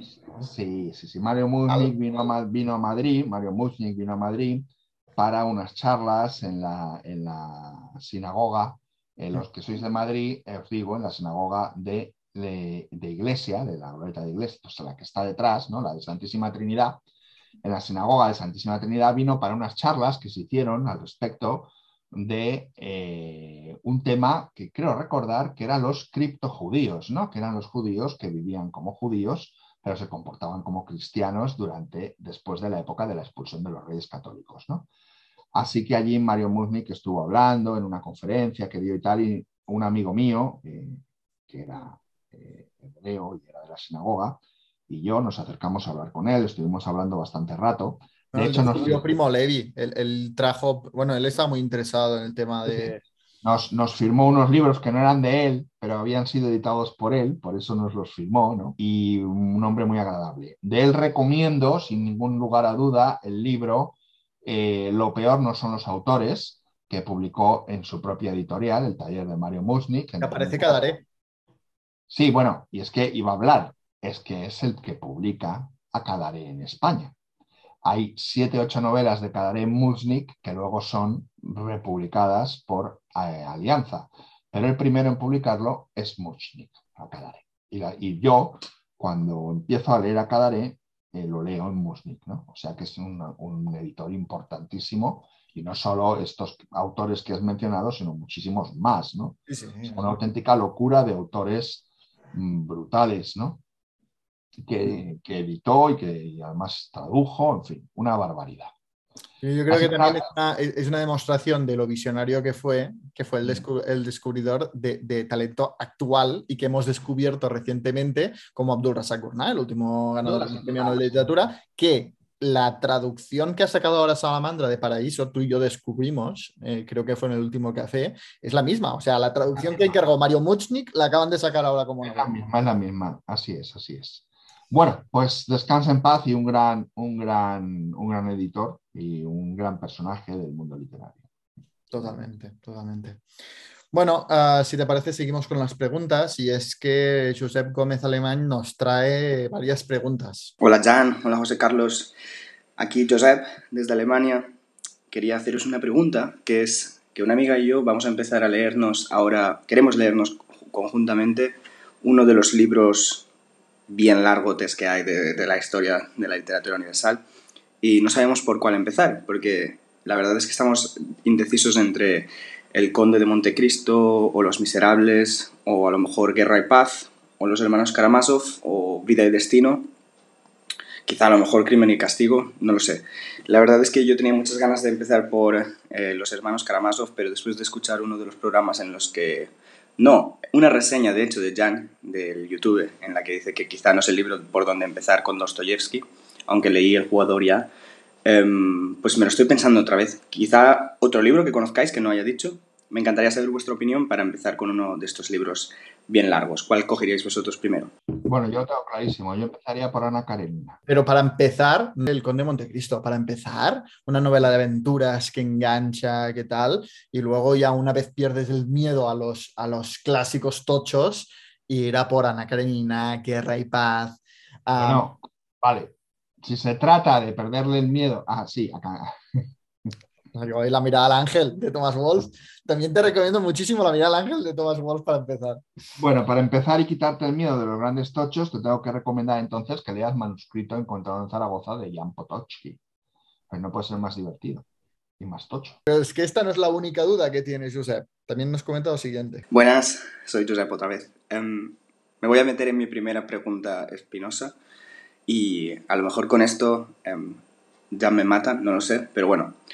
Tengo que decir que he leído dos autores que son grandes autores o están muy reconocidos, que por el momento no me han gustado absolutamente nada, razón la cual me hace que quiera leerlos aún más para ver que no, no tiene razón lo que he leído, que son grandes escritores. Estos son, estos son eh, Camus y Gabriel García Márquez. Eh, de Camus leí el otro día El extranjero, en una versión en catalán horrible de la edición La Buchaca y sinceramente no me gustó, pero quizá es que yo no lo entiendo, pero estoy ansioso de poder leer La Peste. Y Gabriel García Márquez solo he leído Crónica de una muerte anunciada y 12 cuentos peregrinos. 12 cuentos peregrinos me pareció ok, pero Crónica de una muerte anunciada la verdad me pareció no es de mi gusto para nada. ¿Creéis que podríais explicarme el por qué quizá no he sabido apreciar el valor de estos libros aún? Y cómo podría interpretarlos de otra manera o simplemente me espero a seguir leyendo porque sinceramente me voy a leer La peste de Camus, aunque estuve viendo que la única edición que valía la pena era la de Latinoamérica, en español, claro. Y me voy a leer, por supuesto, Cien años de soledad. Eh, segurísimo. Y probablemente también El otoño del patriarca, que aunque no me guste, quizá casi que no me guste, hace que me lea más libros de ese autor para, para llegar a, a cerciorarme de que de verdad o no me gusta o me he equivocado o he empezado con una novela que quizá no era la mejor opción para empezar con el autor. Bueno, un abrazo, me encanta vuestro programa y espero que no hayan sido demasiados mensajes. Gracias, Josep. Uh, se ha metido aquí con un escritor fetiche tuyo y otro mío, ¿eh? A ver, Camus, por tu parte y... Bueno, por alusiones, decías que hables de García Márquez. Yo creo que El Otoño del Patriarca es una obra, eh, es una obra maestra. Una obra maestra. No tengo más que decir al respecto y que creo que le reconciliará con García Márquez cuando la lea. ¿Qué más tienes que añadir? Yo por la parte de García Márquez, uh, bueno, yo siempre recomiendo Crónica de una muerte anunciada para empezar con García Márquez, porque creo que es una, no, una novela breve que aparecen muchos de los temas, intereses, elementos y reflexiones de la literatura de, de García Márquez, uh, es fácil de leer.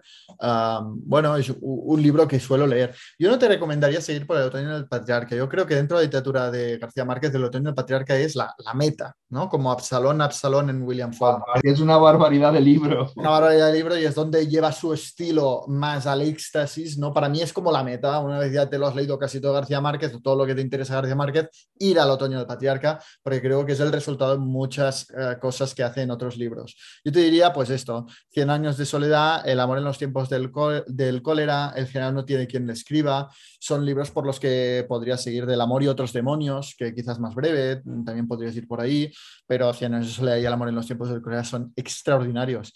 Luego también te diré, tampoco te o sea, si, si uh, Crónica de una muerte anunciada y Cien años de soledad no te gusta, pues no intentes más con García Márquez porque simplemente pues, no conectas con este escritor y punto. Uh, a mí es mi escritor favorito. Albert Camus, mmm, a mí me encanta. También te diré, es un escritor que no me crea adicción en el sentido de uh, terminarte el extranjero y tener que seguir leyendo Albert Camus. ¿Por qué? Porque te vas a cortar las putas venas. Es un escritor que a mí me deprime, como todo buen escritor existencial. Es un escritor que tú tienes un buen día y te lees el extranjero y dices, pues, porque, ¿cuál es el sentido de la vida? ¿Hacia dónde vamos? No somos nada, somos uh, el ser humano la peor pandemia que ha tenido la Tierra, ¿no? Y, y esto, pues, según eh, en qué estado de ánimo te encuentres, Uh, bueno, a mí, me deprime muchísimo. Otra cosa es que a mí me encanta el extranjero y sobre todo la peste, me alucina. Uh, comentas que la peste vale la pena la edición latinoamericana, es la misma.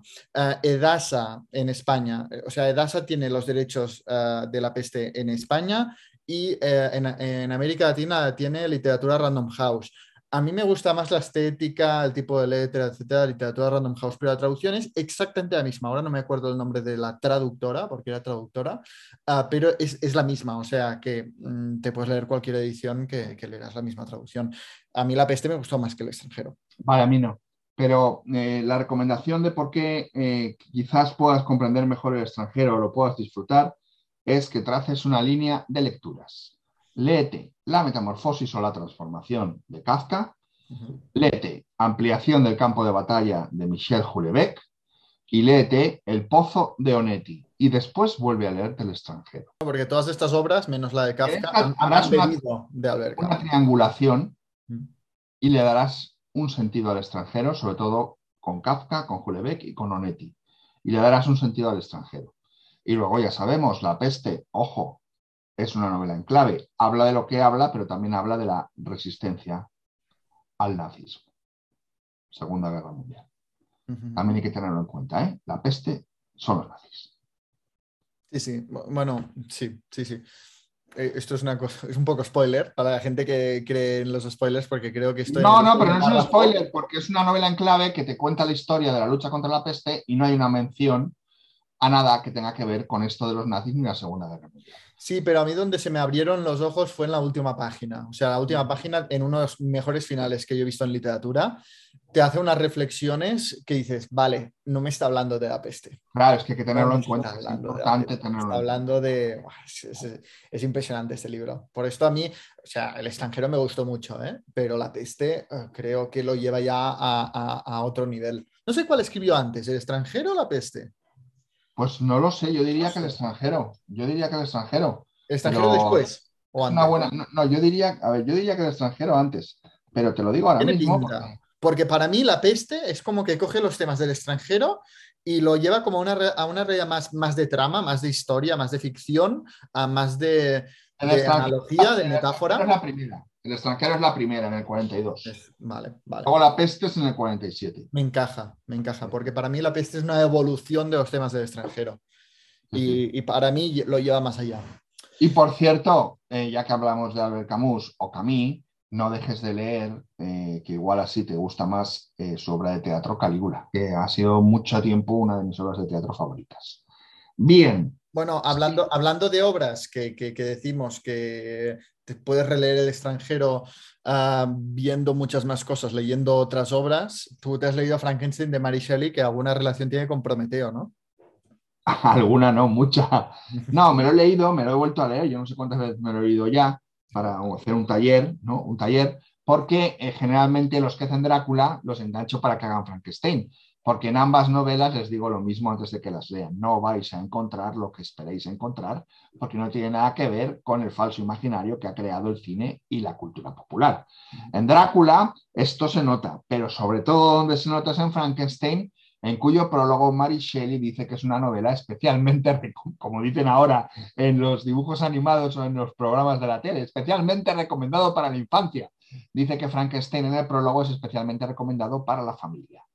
¿Eh? Y Frankenstein lleva a cabo un proceso de aprendizaje mediante la observación, reproduciendo las teorías de Rousseau y de toda esta gente de, mm, que estaban interesados en, la educación, mm, todos los, los- los- enciclopedistas y toda esta gente, ¿no? que llevan a cabo una serie de, de ideas que Mary Shelley, a través de la observación de Frankenstein, a través de una rendija de cómo se comporta una familia a lo largo de los meses, él aprende lo que es el amor, la lectura, la filosofía, otra serie de conceptos, luego roba libros, los lee y lo que trata es una novela pedagógica realmente, ¿no? Y cómo el monstruo de Frankenstein no es un monstruo, el monstruo es a los ojos de los hombres, ¿no? Lo que plantea de nuevo en Civilización y Barbarie quién es el verdadero monstruo, ¿no? Pero sobre todo que no es lo que vais, no vais a encontrar lo que estáis pensando encontrar, ¿no? Y que el falso imaginario ha creado. Es una obra maestra, pero es una obra pedagógica, pedagógica sobre eh, cómo es el hombre, el hombre en estado salvaje. Él, por ejemplo, va aprendiendo, al principio no, no puede, come en el bosque y no puede que no crea fuego, se encuentra unos rescoldos, pero el fuego lo pierde. Esto lo va a unir con la historia de Prometeo, ¿no? que es eh, el titán que se sienta a la mesa de los dioses y en un descuido les roba el fuego para entregarlo a los hombres. Entonces lo condenan a estar encadenado con un, no me acuerdo qué ave es, no me acuerdo qué ave es, que le come una otra, un- le come el hígado. Entonces el hígado le crece por la noche y el buitre se lo come por el día. Pero Prometeo será luego desencadenado ¿eh? y liberado. Pero bueno, esta es la historia un poco, ¿no? Entonces Frankenstein o el moderno Prometeo, ¿eh? pues tiene una serie de cosas curiosísimas y es un libro magistral, magistral y un análisis extraordinario Es, que se puede hacer. es curioso, ¿no? Como ah, eh, la mirada al ángel de Thomas Wolfe empieza haciendo esta reflexión, cómo algunas cosas ah, se van alineando hasta crear un milagro, como un volcán que entra en erupción ah, a- acaba con un resultado como esta obra maestra filosófica que es Frankenstein, porque pues oscureció un verano en el que se encerró Mary Shelley, ah, creo que estaba también Lord Byron. am, Eh, estaba Lord Byron, allí y jugaron a un juego de, de escribir. secretario Polidori, Exacto. Y, y- y jugaron al juego de, de escribir una historia de terror. am, y claro, y este fue el germen de una novela. ¿Para ti es una novela de terror, de Frankenstein? dos, de dos, de dos novelas, porque salió de Vampire de Polidori y Frankenstein de Mary Shelley. Para mí es una novela de terror en absoluto, No, en absoluto. es filosófica. Es Esta es la- novela- para mí la gran sorpresa. No, no, es una novela filosófica, como lo estás diciendo, filosófica. Para mí esta fue la gran sorpresa porque me habían vendido una, una novela de miedo ah, y hombre, sí que hay momentos intensos, pero es una novela filosófica completamente.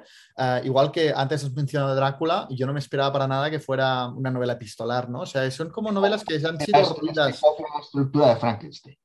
¿Perdona? Bram Stoker ve la estructura de Frankenstein como un acierto y la copia. Ah, esto no sabía.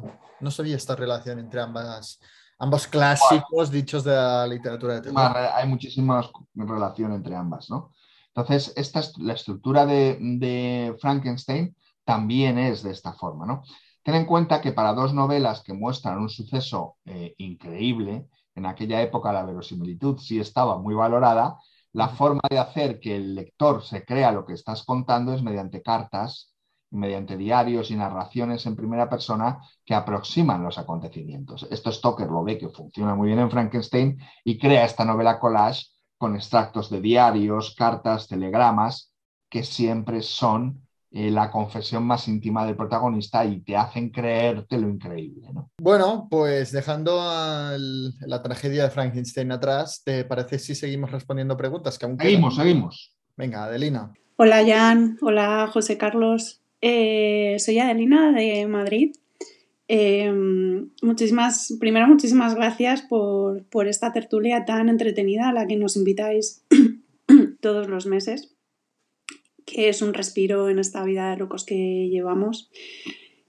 y por otro lado, eh, me gustaría preguntar si conocéis autores, tanto sirios como ucranianos, que podamos leer y nos ayuden a entender estos conflictos terribles que estamos viviendo en estos últimos años. Eh, muchísimas gracias de antemano y espero eh, poder seguir disfrutando de vuestra compañía mucho tiempo más. Muchas gracias por tus palabras, por tu mensaje. Ya te hemos ido respondiendo, ¿no? Uh, respondiendo a otras preguntas, ya, a ver, literatura ucraniana, yo tengo que decir, entonar un mea culpa que no he leído. Mm, he leído literatura ucraniana, quizá la más famosa, y aquí eh, quiero sacar a colación el tema de la barrera del idioma, es la literatura ucraniana que se ha hecho en rusa, en, ruso, perdón. Uh, y, esta es la que ha llegado a nosotros, pero quizá la literatura mm, escrita en ucraniano no ha trascendido tanto por la barrera de los idiomas minoritarios, que no es la primera vez que hablamos de, esto. Pero para entender eh, eh, el, el, conflicto, yo creo que es vital el fin del Homo Soviéticos de Svetlana Alexievich. Mira, la literatura ucraniana debe comprenderse, tal y como ha dicho Jan, como la de ucranianos inmersos en la Unión Soviética o en el imperio o en el imperio ruso, como han sido Isaac Babel, Korolenko, Makarenko y Bulgakov, que serían autores ejemplares y metidos en el Imperio Ruso o en la Unión Soviética. Oh, mm. ¿eh? Pero luego también. Antes Gogol, ¿no? También, incluso. Sí, claro, también, también, también. Pero también en ruso. También Gogol. Pero luego también hay una literatura ucraniana a partir de la independencia del 91 y entre ellos, por supuesto, está el que he mencionado antes, Yuri Andruyovich, como el, escritor eh, ucraniano más, eh, más importante, creo yo, ¿no? Pero luego los otros importantes están dentro, ¿no? de, dentro de lo que es el Imperio Ruso o lo que es la, Unión Soviética, ¿no? Y luego nos pregunta por sirios. Bueno, por sirios tenemos al inmenso poeta Adonis, ¿no? Que es una, un, un, escritor sirio de referencia. Y luego hay uno muy conocido, del que yo no he leído nada, pero te lo puedo mencionar, que es eh, Khaled Khalifa, pero no sé exactamente qué ha escrito, ni si está traducido al español, pero sé que es muy famoso, ¿vale? Es de más de la ciudad de Alepo, ¿no? Tan machacada como ha sido. Khaled Khalifa y Adonis. Eh, yo creo que no te puedo mencionar ningún sirio más, pero estos son especialmente conocidos y notables. Eh, de Adonis sí que está traducido al español, de hecho creo que tiene su poesía completa y lo que quieras en muchas editoriales de poesía, pero de Khaled Khalifa no sé si hay algo publicado, lo ignoro. ¿Vale? Eso ya lo dejo a tu investigación. Pues eh, la siguiente pregunta es de Mario Cubero. Hola, Jan, José Carlos. Pues mira, quería comentaros que después de 15, 16 años vuelvo a leer La Celestina. La leí en la época de instituto y claro, en aquella época pues no, no me gustó, lógicamente, fue una tortura y entonces he pensado que estaría preparado para leerla, pero resulta que no, que sigo sin estar preparado. O eso directamente no me gusta, no lo sé. Pero me gustaría saber, eh, creo que tenéis buena opinión de este libro, por supuesto, cuál es su relevancia literaria para que sea tan importante, porque, claro, mi nivel literario pues no es suficiente para poder apreciarlo, la verdad, siendo sincero. Y no me gusta realmente, no me gusta, no puedo con ella.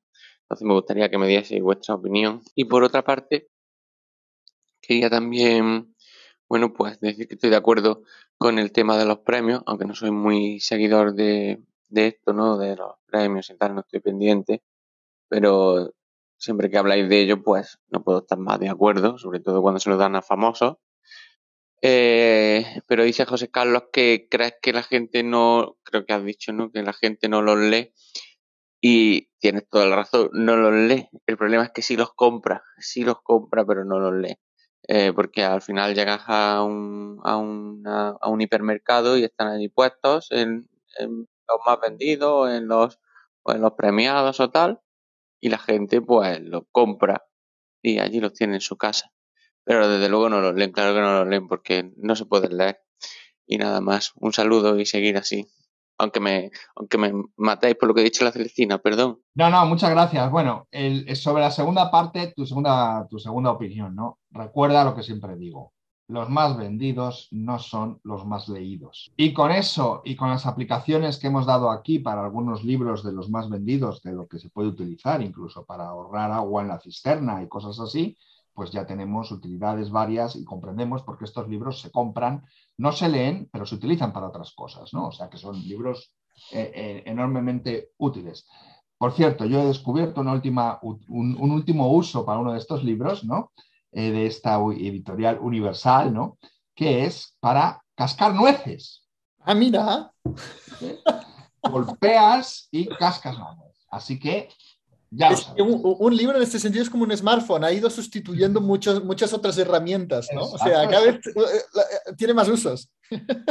Exacto. Respecto a la Celestina, ¿qué ocurre con la Celestina? La Celestina, como todo clásico, te no han obligado a leer en el colegio en una época en la cual tú no estás preparado, ni es el instante, y además ningún libro se puede obligar a leer a la fuerza, ¿no? Creo que en esto Daniel Penac eh, está de acuerdo en que esto de los libros a la fuerza, no, ¿no? Entonces, este es el principal problema. Y luego, que de entre los clásicos que te hacen leer a la fuerza, la Celestina quizás sea el más árido, el más áspero. ¿Por qué? Porque no es como que te obliguen el Quijote o el Lazarillo, donde sabes lo que estás leyendo. Pues una novela en la que no. La Celestina ya en su título dice tragicomedia, lo cual es novedoso, de Calisto y Melibea. Es una especie de mezcla entre novela y teatro, ¿no? Eh, aparecen unos personajes extraños, como eh, la propia Celestina, que es una reescritura de la célebre Trota Conventos. El chaval que lee esto no sabe lo que está leyendo, no puede ubicarse. No puede ubicarse. El Lazarillo es una novela de formación donde el protagonista va por diferentes amos y le pasan cosas y de eso aprende. Pero ¿de qué va la Celestina? ¿Qué son estos personajes tan extraños? No es Don Quijote, un tipo que lee, se vuelve loco y se cree caballero andante.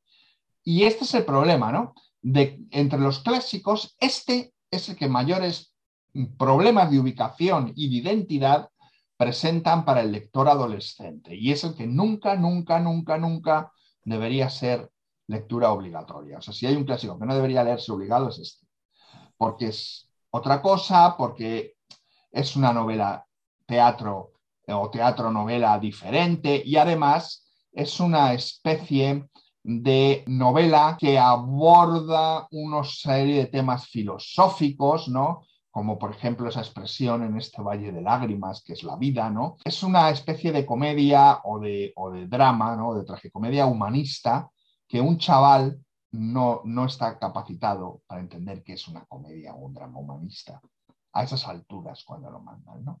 No es, como he dicho, claramente indiferenciable que te puedes quedar con la sal gorda, ¿no?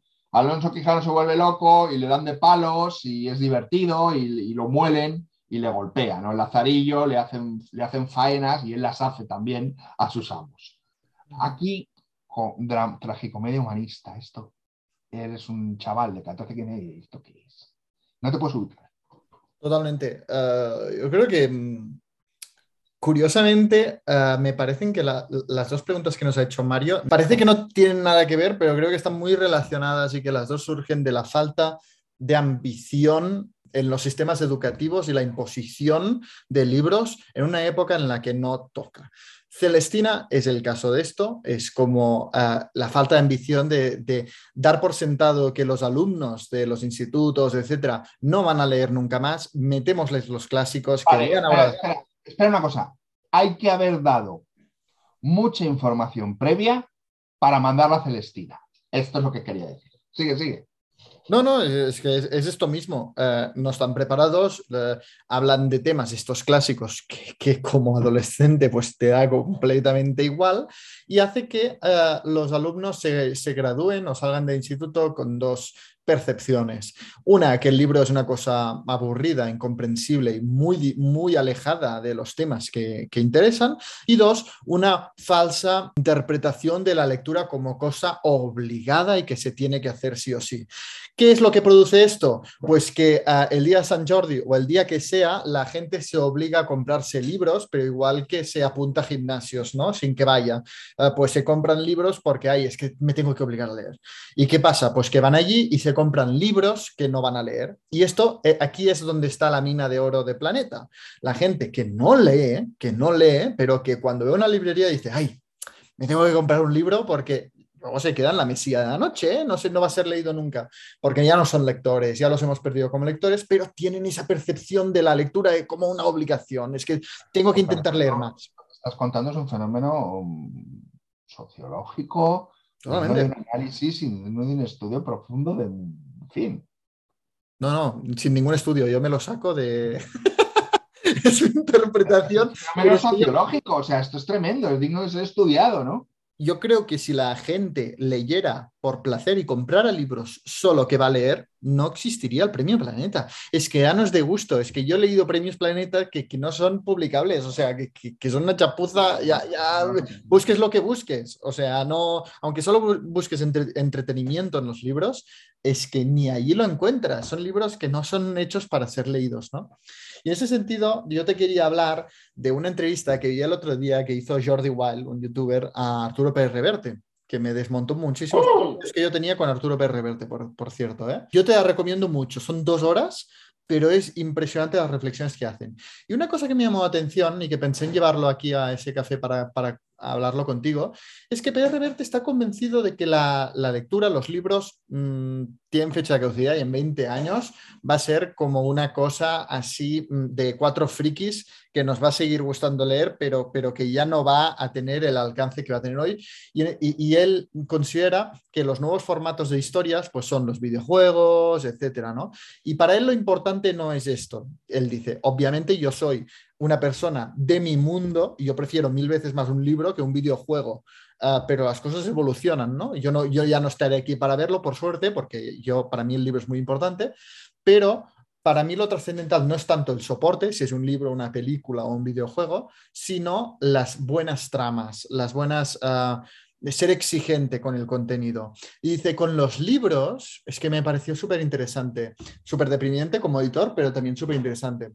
Como tenemos tanta, uh, tanta historia, tantos años de trabajo uh, depositado en los libros, tenemos nuestros Balzacs, nuestros Dantes Alighieri, muchísimo conocimiento, nos convierte esto mucho más exigentes con los libros, con el nivel de los libros. En cambio, lo que a mí me daría miedo más que el cambio de soporte es que se perdiera todo este bagaje, toda esta cultura acumulada durante tantos años, tanta sabiduría, porque lo que veo es que en las películas y especialmente en los videojuegos, como no hay tanta historia en este formato, se es mucho menos exigente. No se, no se exigen tramas ni la complejidad que exigimos hoy, porque claro, uh, tú cuando lees un libro, cuando ves, lees Temporada de Huracanes, lo haces habiendo leído pues Dante Alighieri, los clásicos, Balzac, uh, todos Virginia Woolf, etcétera, ¿no? Y eso te hace ser mucho más exigente y pues la, el, el buen escritor actual tiene todo ese bagaje, ¿no? Y busca seguir ese camino. Al cambiar de formato, corres el riesgo de perder todo este bagaje y volver a, pues yo al menos los videojuegos que yo he jugado, muy básicos en trama, muy básicos, pero muy básicos, y perder todo esto. Él defendía más, ya no tanto el soporte del libro, sino todo lo, que se ha acumulado, ¿no? De novedad, de, de, reflexión en ese soporte y el riesgo de perderlo y volver a empezar desde cero en nuevos formatos. Nada, quería comentarlo aquí porque me pareció muy interesante y saber tu opinión. Bueno, bueno, bueno. Eh, primero, yo no, no, no, no, aunque me lo recomiendes, no creo que vea dos horas a Arturo Pérez Reverte. Eh, no creo. Eh, quizás cuando él vea dos horas mías hablando, que veré yo dos horas suyas. en segundo lugar, yo creo que los libros no van a desaparecer. Esto es una posición de estas provocativa, una butad, ¿no? Como hacía Borges, algo, algo de, de provocación de escritor dice algo en lo que no cree, el libro no va a desaparecer, eso no, no va a ser así. Y que las tramas de los videojuegos o de otras plataformas, no sé bien a cuáles te refieres, si te refieres a eh, series de televisión. Todo lo que sea una historia, desde series de televisión no tiene a Netflix. razón porque eh, no tienes más que ver eh, algunas series de televisión que tienen unas tramas complejísimas, como por ejemplo, siempre lo pongo de ejemplo, la primera temporada de, de no me acuerdo cómo se llama ya, lo siento, de True Crime, no, America, no sé cómo se llama.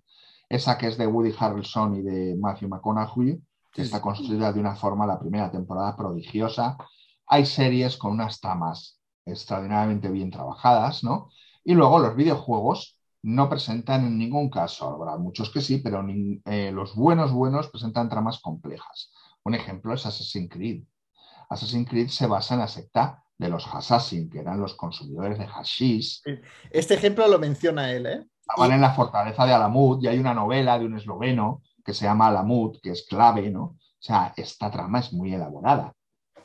Pero precisamente Assassin's Creed lo menciona Arturo Pérez Reverte e incluso en películas Percy Jackson, que se, que, se inspira en un mito griego. Bueno, ah, pero e, él, lo que avisa es del, de, mientras se haga así, sí, porque beben de la novela, de todo lo que se ha hecho ahí. Pero el día que se pierda esto... No se va a perder, no se va a perder. Iremos a tramas súper... Bueno, si se deja de leer, sí.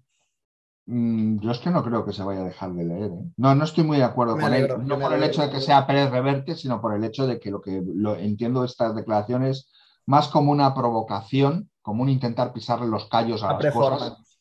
Sí, una performance, ¿no? Porque él es una marca comercial y como marca comercial actúa. Yo creo que ahí te la han colado, Jan, te la han colado. No, no, me parece interesante. Yo, la verdad es que no, llegué ni a la conclusión de estar de acuerdo ni en desacuerdo, sino que creo que me pareció muy interesante el hecho de restarle importancia al soporte y darle más importancia a la complejidad y al contenido, ¿no? Y que se sigan, se siga construyendo sobre construido, ¿no? El otro día estaba en Toledo y veía perfectamente las ruinas, como cada cultura ha ido construyendo sobre los, las bases de las anteriores, ¿no? Ah, claro, e-, él dice, me da igual la arquitectura mientras se, construye se construya sobre construido, porque el día que dejemos esto y vayamos a otro lugar y a construir desde cero. Pues... Yo te voy a decir una cosa, yo te voy a decir una cosa que es muy fea y muy políticamente incorrecta, pero me da igual. Tiene mucha retranca que Pérez Reverte se plantee algo sobre el futuro de la lectura cuando él es un destructor de la lectura porque sus novelas son infames, infames. Y es muy fácil leer a Pérez Reverte y no querer volver a leer un libro nunca más. O sea, él es un destructor de la lectura. Y me da igual a los que les guste, y me da igual lo que digan, y me da igual Pamplona. Él escribe basuras, escribe bodrios como, como, como, como, como, como misiles nucleares de grandes, ¿no? Y hace el mismo daño que un misil nuclear, ¿no? Tú te lees un libro de Pérez Reverte y acabas tan y tan hastiado de la literatura que lo normal es que no quieras leer nunca más. Así que me parece una paradoja que este señor hable de esto con todo el mal y todo el daño que ha hecho a la literatura, el libro, los lectores y lo que os dé la gana. Acabamos, de presenciar cómo Merlín ha apuñalado al rey Arturo, pero por todos lados. Dicho esto, Muy buena metáfora esa. Dicho esto, vamos a la pregunta de Tunia que me parece interesantísima y creo que también va a dar debate. Porque no tenemos, perdona, porque no tenemos, párala, párala, porque no, porque esto es improvisado todo, Porque si yo leo, yo leo en una escaleta que vamos a hablar de Pérez Reverte y del futuro de la literatura, no sé lo que hago. No Te hago. bajas, me tiras el café a la cara. Ah, Dunia, por favor, adelante. Este año para Navidad me regalaron varios libros, entre ellos eh, La novia prusiana del escritor ruso Yuri Buida. Y me hubiera gustado mucho preguntaros sobre el escritor, sobre su obra, sobre el libro, que es un libro de relatos que, que me ha gustado mucho.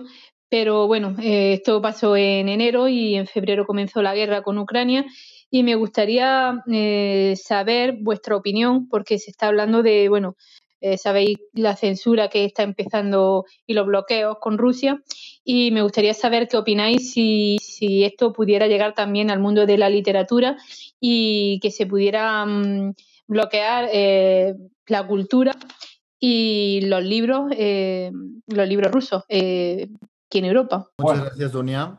Mm, Bloqueo lector. Vale. Bloqueo literario. Bloqueo literario, pero bloqueo literario social, no bloqueo eso que comenta la gente, bloqueo lector, que por cierto me repatea escucharlo porque eso no existe, ¿no? Pero bueno, eh, a lo que voy. Eh, una cosa, primero, extendamos una receta para curar al que nos ha preguntado antes sobre la Celestina. Si te quieres reconciliar con la Celestina, te recomiendo que te leas Melibea, Melibea, no quiere ser mujer, novela del escritor español Juan Carlos Arce, donde plantea la posibilidad de que el autor de la Celestina sea una mujer. Es una novela histórica muy divertida y muy entretenida. Melibea no quiere ser mujer, de Juan Carlos Arce. Dicho esto, pasemos brevemente. Yuri eh, Buida lo estoy leyendo, estoy leyendo La novia prusiana, me parece un libro de relatos extraordinarios y es un escritor nacido en Kaliningrado o Königsberg, este, esta región dejada de la mano de Dios, que, se, era antiguamente la Prusia oriental, y el libro de relatos va sobre todo protagonizados por sus vecinos de Kaliningrado. Es un libro muy curioso y son unos relatos deliciosos, publicado por Automática. Un libro muy largo, pero son relatos, es divertidísimo y está muy bien y es fascinante. Respecto a este bloqueo social de la literatura y en concreto de la literatura rusa, ¿no? Bueno, nos han llegado algunas noticias de que se había prohibido no sé qué de Dostoyevsky o no sé qué eh, obra de teatro de Chekhov en algún lugar del mundo. Mira, la literatura no le importa a nadie. Nadie va. Es la ventaja. Ahora mismo es la ventaja de la literatura. Nadie va a, bloquear, nadie va a bloquear nada. Punto. Totalmente. Es la ventaja de que nadie lea es que ya no es prioritaria. En otros tiempos sí que se quemaban libros, que se prohibían, que se sacaban de las bibliotecas y tal. Lo bueno de que ya lee muy poca gente y menos eh, autores como Dostoyevsky, etcétera, es que no creo que lo prohíban. Entonces, Ah, si, si tú haces un acto multitudinario y anuncias que vas a leer a un ruso, pues a lo mejor van y te lo prohíben. Pero si no lo haces así, Sí, y si un escritor ruso actual pues defendiera la invasión, supongo que ya entraría la política de la cancelación, que esto desgraciadamente sigue estando vigente. Bueno, ya sabéis la visión que tenemos José Carlos y yo aquí en el Café de la Literatura, que todo lo que sea can cancelar voces, yo por ejemplo, Mario Vargas Llosa no estaré de acuerdo en muchas de sus opiniones, etcétera, pero su literatura me parece prodigiosa y, y aunque defendiera sus ideales, sus ideales tan diferentes a los míos en su literatura, me parecería interesantísimo. De la misma forma que me parece interesantísimo, yo que sé, leer el manifiesto comunista, mmm, sin serio comunista, me parece interesantísimo. Todo, o sea, yo creo que la literatura está para eso, esto es lo que enriquece y que por suerte como ya ha dejado de ser prioritaria la literatura como transmisión de pensamiento e influencia a, a las grandes masas, ya na, ningún político tiene tiempo ni ganas de poner barreras en el campo, de poner puertas en el campo y, y, limitarlo. Pero me parece muy interesante tu observación, porque es que estamos viendo realmente imágenes que parecen del siglo del siglo XIX-XX y no tampoco me, me, me, sorprendería ahora ver aquí una, una Inquisición y la censura que me parece tan, tan superada pero es que he visto imágenes de tanques y de tal que nunca habría creído ver eh, en nuestro tiempo. Así que, quién sabe. Como, como decía otro cafetero en una de sus notas de voz, las casualidades y la, la realidad muchas veces supera la ficción. Cosas que, Claro. que te diría en una novela, esto es inverosímil, esto no es... ¿Cómo quieres? A ver, el siglo XXI, tanques, ¿dónde vas? Siempre, Pues siempre nada. lo digo, siempre lo digo, no me acuerdo qué escritor de novela negra era, uno de los grandes, no me acuerdo quién era, si Chandler, Graham Greene, le decían, pero ¿de dónde saca usted estas ideas para sus tramas? Y decía, leo atentamente el periódico. Pero tienes que rebajarlo porque si no ya parece literatura del absurdo. Vamos a otra pregunta de Miriam Trejo que nos dice lo siguiente. Buen día, jóvenes ilustres. Eh, comentarles que nos tienen en una fase de requete encanto y que por fortuna andamos en un paraíso extraordinario de perdición con todas sus charlas. Ahí la llevamos. Queremos preguntarles por dos escritores. El primero, Georgi Gospodinov y su Física de la Tristeza. Lo leemos este mes en el Círculo. Lo conocimos en una entrevista en línea en la última FIL Guadalajara y supimos que es el primer búlgaro en asistir al festival. ¿Qué hay de su narrativa? Y por otro lado, si ya picamos en este mapa literario, ¿qué ruta podríamos seguir después de él? Y el segundo, el galés Sinan Jones. De él, de él hemos leído Tiempo sin lluvia y ahora vamos con La Tejonera. Gracias. Muchos saludos desde Metepec. Miriam, bye. Es que, perdona, Jan, eh, muchas gracias. Y vaya nivel de lecturas. Eh, yo no conozco a ninguno de los dos autores que has mencionado. Tampoco. Yo tampoco.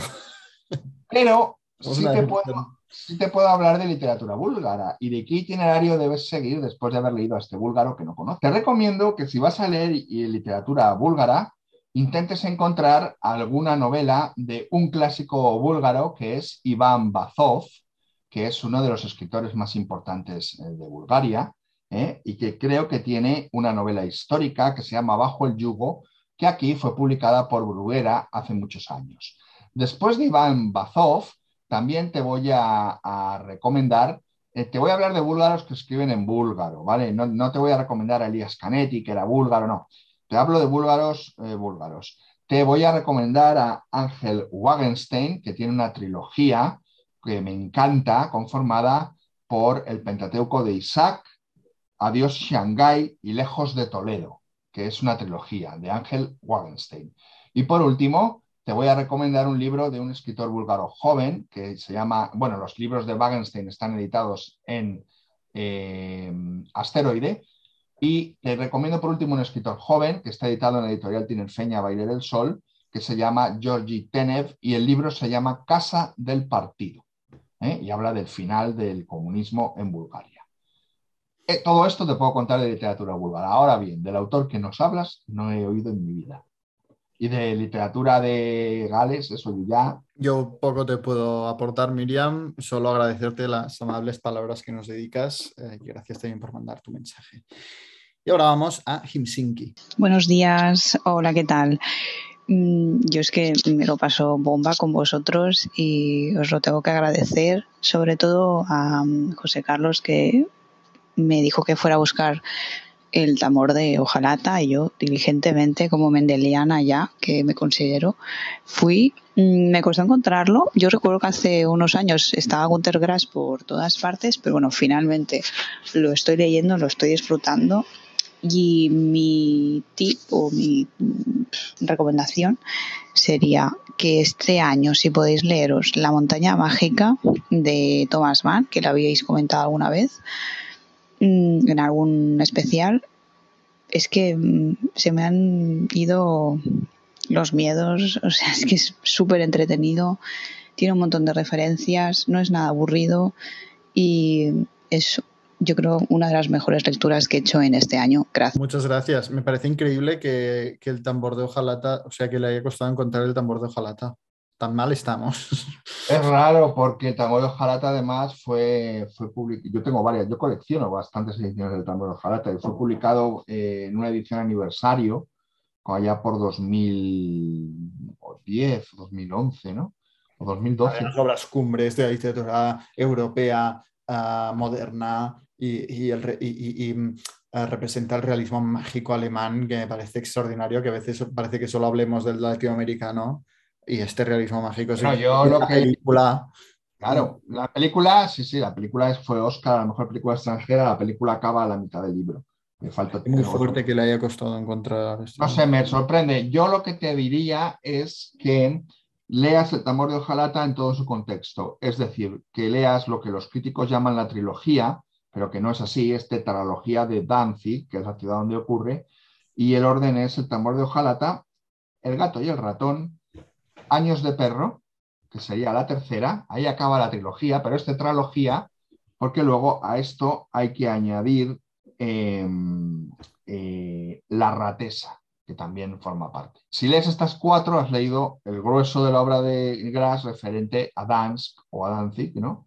Y eh, desde luego eh, comparte personajes comunes, historias comunes que aparecen en un libro, que se refieren en otro, y es una, una, una son cuatro libros fas- fascinantes, ¿no?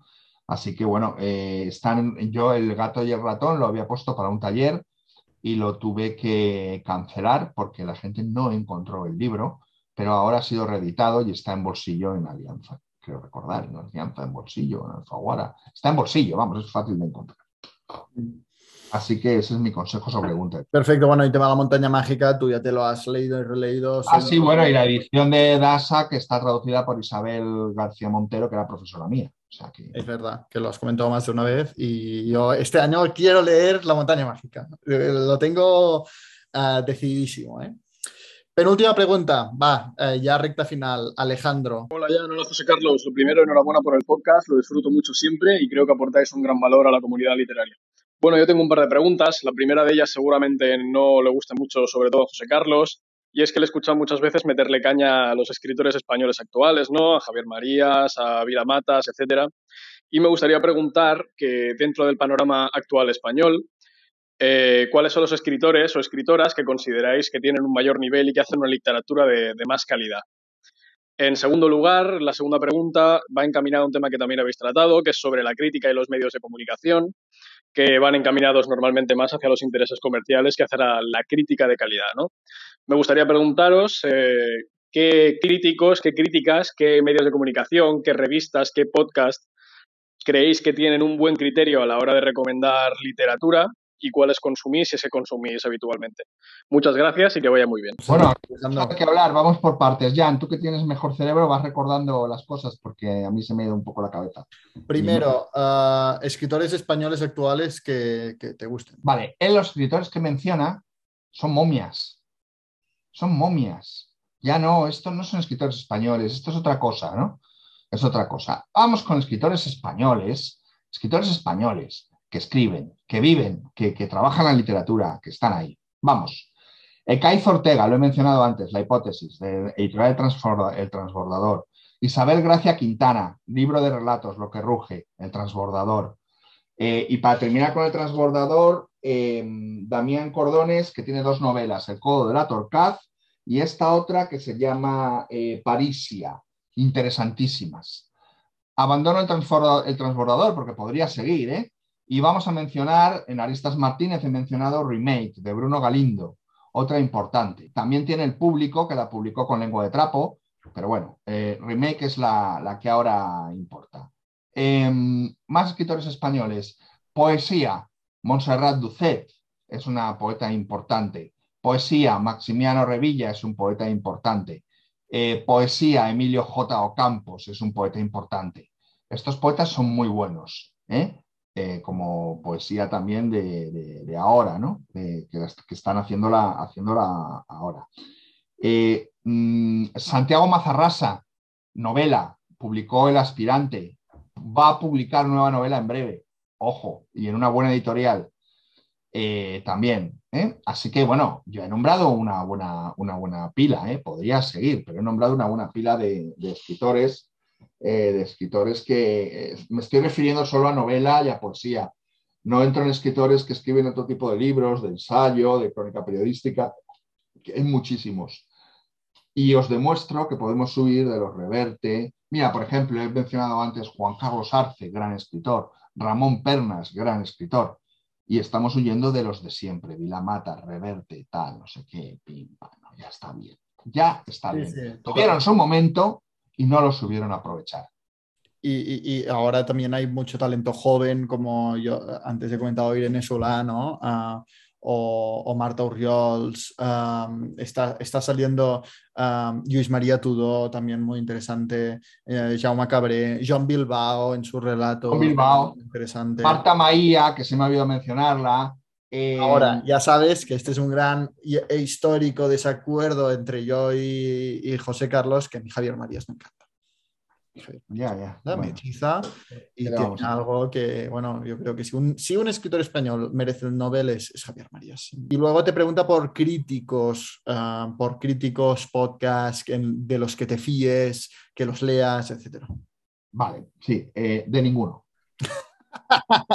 No me fío de ninguno, no sigo a ninguno y no leo a ninguno. Creo que he sido claro en mi respuesta. Tengo que decir una cosa como, como actual editor, y es que me ha sorprendido mucho la poca influencia que tienen actualmente eh, los críticos, Babelia, Zenda. Es una basura. Tengo que decir, ¿eh? Es un escaparate, escaparate de los. No, pero, pero, pero José nada. Carlos, pero antes tú tenías una buena crítica en un buen diario, en un, su- un buen Sí, sí. suplemento cultural y tenías el libro resuelto. Y eso me lo han comentado editores de, digamos, de antes, ¿no? Es que, es que el crítico ese te hacía una buena crítica, ya está, ese libro lo tienes, lo tienes vendido y, y lo notabas instantáneamente. Yo, eh, libros de Trota Libros Editorial ya han salido en el Babelia, recomendados en Zenda, en, en los suplementos culturales eh, dichos más prestigiosos, etcétera. Pero ¿por qué es esto? ¿Por qué pasa esto? Pasa porque estos suplementos culturales se han convertido en un escaparate de los libros de sus propios grupos comerciales, en el cuales pueden meter de vez en cuando alguna novela que no pertenece a su grupo comercial, pero que fundamentalmente no les hace competencia. Eh, pero eh, es tal el desprestigio que tienen que ya no, que aunque meta, que aunque Babelia, que habla de su propio grupo comercial y solo habla de sus propias novelas, meta una reseña de Trotalibros, como es tal el desprestigio general, la reseña de Trotalibros, aunque es en un medio que antiguamente era prestigioso, ya no lo es, pasa desapercibida.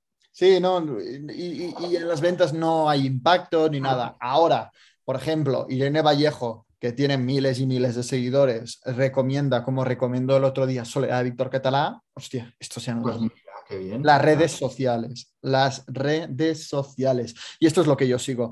Sí que hay algunas excepciones que leo y que me interesan y que me creo. Por ejemplo, un, un escritor que a mí me, mm, me parece muy interesante y siempre me intento leer los artículos que va escribiendo es Ricardo Méndez Salmón, porque hace unos artículos y unas críticas, por ejemplo, la que hizo de La Guardia, me pareció, hostia, que va, va va ahí, ¿no? Va a la esencia del libro y me- para mí es un gran placer leerlo pero no, no leo críticos. Leo, bueno, eh, veo las recomendaciones de, de José Carlos Rodrigo en Literatura Instantánea, eh, veo, pues no, eh, booktubers, bookstagramers, de los que me fío y que se han ido ganando mi confianza ah, progresivamente. Ah, también comentas podcast y creo que fue en el café anterior que preguntaron por podcast y ya mencioné muchísimos, pero he descubierto un nuevo podcast que me parece interesantísimo. Lo, descubrí ayer mismo. Eh, desgraciadamente solo está en iVoox. No sé por qué no está, no está en las otras plataformas, en Spotify, etcétera. Pero se llama Letras Vivas. Letras Vivas. Ah, también, como con Irene Vallejo, la he descubierto por la reseña que, hizo de Soledad y me quedé enamorado de la profundidad de su podcast, del nivel de análisis, del cariño y la pasión con la que habla de los libros. Ah, me encantó, me encantó y ya estoy suscrito. Muy bien. Yo, aparte de que no me fíe y no siga y no oiga, es que tampoco tengo tiempo. O sea, es que no Ya, tengo tiempo. esta es otra. Esta- esta- Porque esta- yo, eh, algo que quizás los oyentes no saben es que vivo 24 horas por ir para la literatura, 24 horas. Entonces, eh, no, no tengo tiempo, no tengo tiempo. Bueno, ¿qué le vamos a lo- es lo bueno y lo malo de dedicarse a nuestra pasión. ¿eh? Sí, sí, sí, total. Y última pregunta, y con esto ya terminamos. Juan, Hola José Carlos, hola Jan, ¿qué tal estáis? Mi nombre es Juan, eh, os escucho desde Bruselas, soy un gran fan de vuestro programa, lo descubrí estes- estas navidades y nada, en cuestión de semanas me escuché todos los episodios disponibles y ahora cada mes estoy siempre pendiente de, que salga una nueva notificación. Eh, quería preguntaros por dos libros que entre ellos no tienen nada que ver, pero que son dos de mis libros favoritos y quería saber si los habéis leído o qué opinión tenéis al respecto.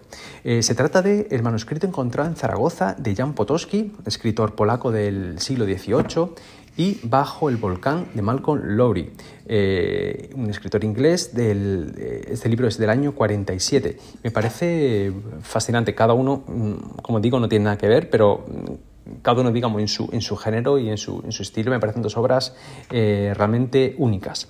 Quería saber qué, qué opináis y nada, eh, desearos que sigáis haciendo unos programas tan excelentes y nada, es un placer escucharos todos los meses. Un saludo. Creo que el primero a José Carlos le suena de algo al menos.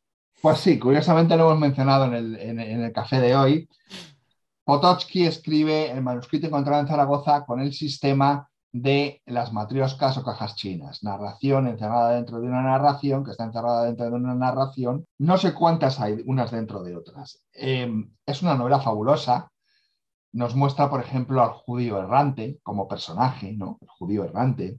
Es todo una cosa esotérica, de ciencia, no de ciencia ficción, de fantasía, de magia, ¿no? Es maravillosa.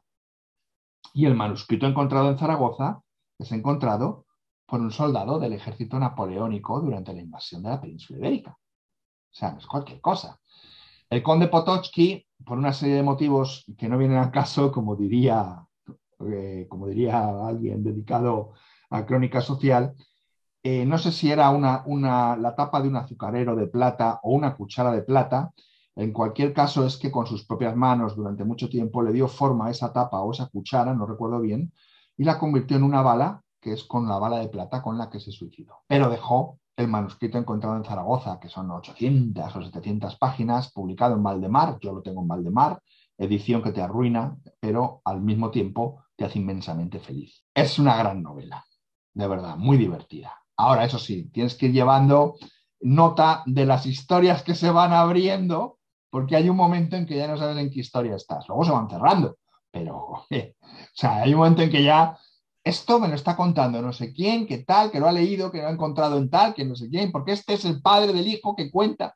Hay un momento en que te- te- te- te metes ya en unas honduras porque es, yo creo, de las más prodigiosas en cuanto a esta técnica, ¿no? De historia encerrada dentro de una historia, de esta puesta en abismo. Bajo el volcán de Malcolm Lowry es extraordinaria. Durante muchos años, una de mis novelas favoritas, ya hemos hablado de ellas también en, en estos cafés. El cónsul británico, excónsul británico, alcoholizado, Geoffrey Firmin, que en el Día de los Muertos, en Cuernavaca, pues va a pasar un día acompañado por su exmujer y su hermanastro.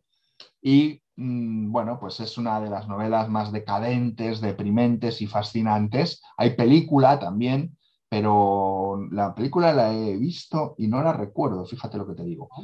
Y Bajo el Volcán eh, iba a ser parte de una trilogía que iba a escribir Malcolm Lowry, a que no adivinas esa trilogía de Malcolm Lowry, de la cual Bajo el Volcán es la primera entrega, ¿en qué se iba a basar?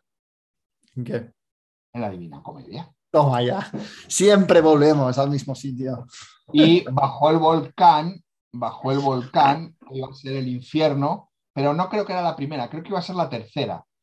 Eh, por, mm, mm, bueno, no, no sé cómo lo iba a escribir, creo que en desorden, pero sé que la entrega de Bajo el Volcán, que es la única novela de las tres, pertenece al infierno. ¿eh? ¿Vale? Eso sí lo sé. Pero luego el orden, no sé cómo era el purgatorio y el paraíso, no sé si iban en desorden. En cualquier caso, esta novela eh, es eh, una pasada, una pasada. La película es ni más ni menos que de John Huston y es una novela que he leído dos veces y que tengo pendiente de volverla a leer porque me gustaría ponerla en mis talleres. Lo que pasa es que es una novela larga y la edición de Tusquets tiene la letra muy de pulga, muy comprimida. Desde aquí lanzo un aviso. ¿Alguien conoce una edición de, de Bajo el Volcán desahogada y fácil de leer en ese sentido?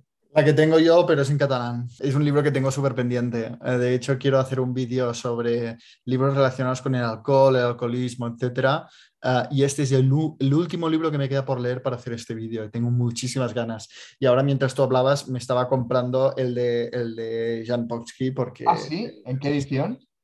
En la de acantilado me estaba comprando. Ah, uy, que estará muy bien, no sabía, estará muy Y bien. tapa dura y tal, pero es que ya, claro, cuando ya se habla tanto de este libro, pues yo ni lo Pero en conozco, la verdad. acantilado estará muy bien, estará muy bien. No, no sabía, qué maravilla. En acantilado tiene que ser una pasada. Sí, sí, sí. Así que, que ya, ya, ya la voy a leer con la conciencia de que es así de exigente. Y bueno, José Carlos, creo que hoy nos habrá quedado un café largo, ¿eh?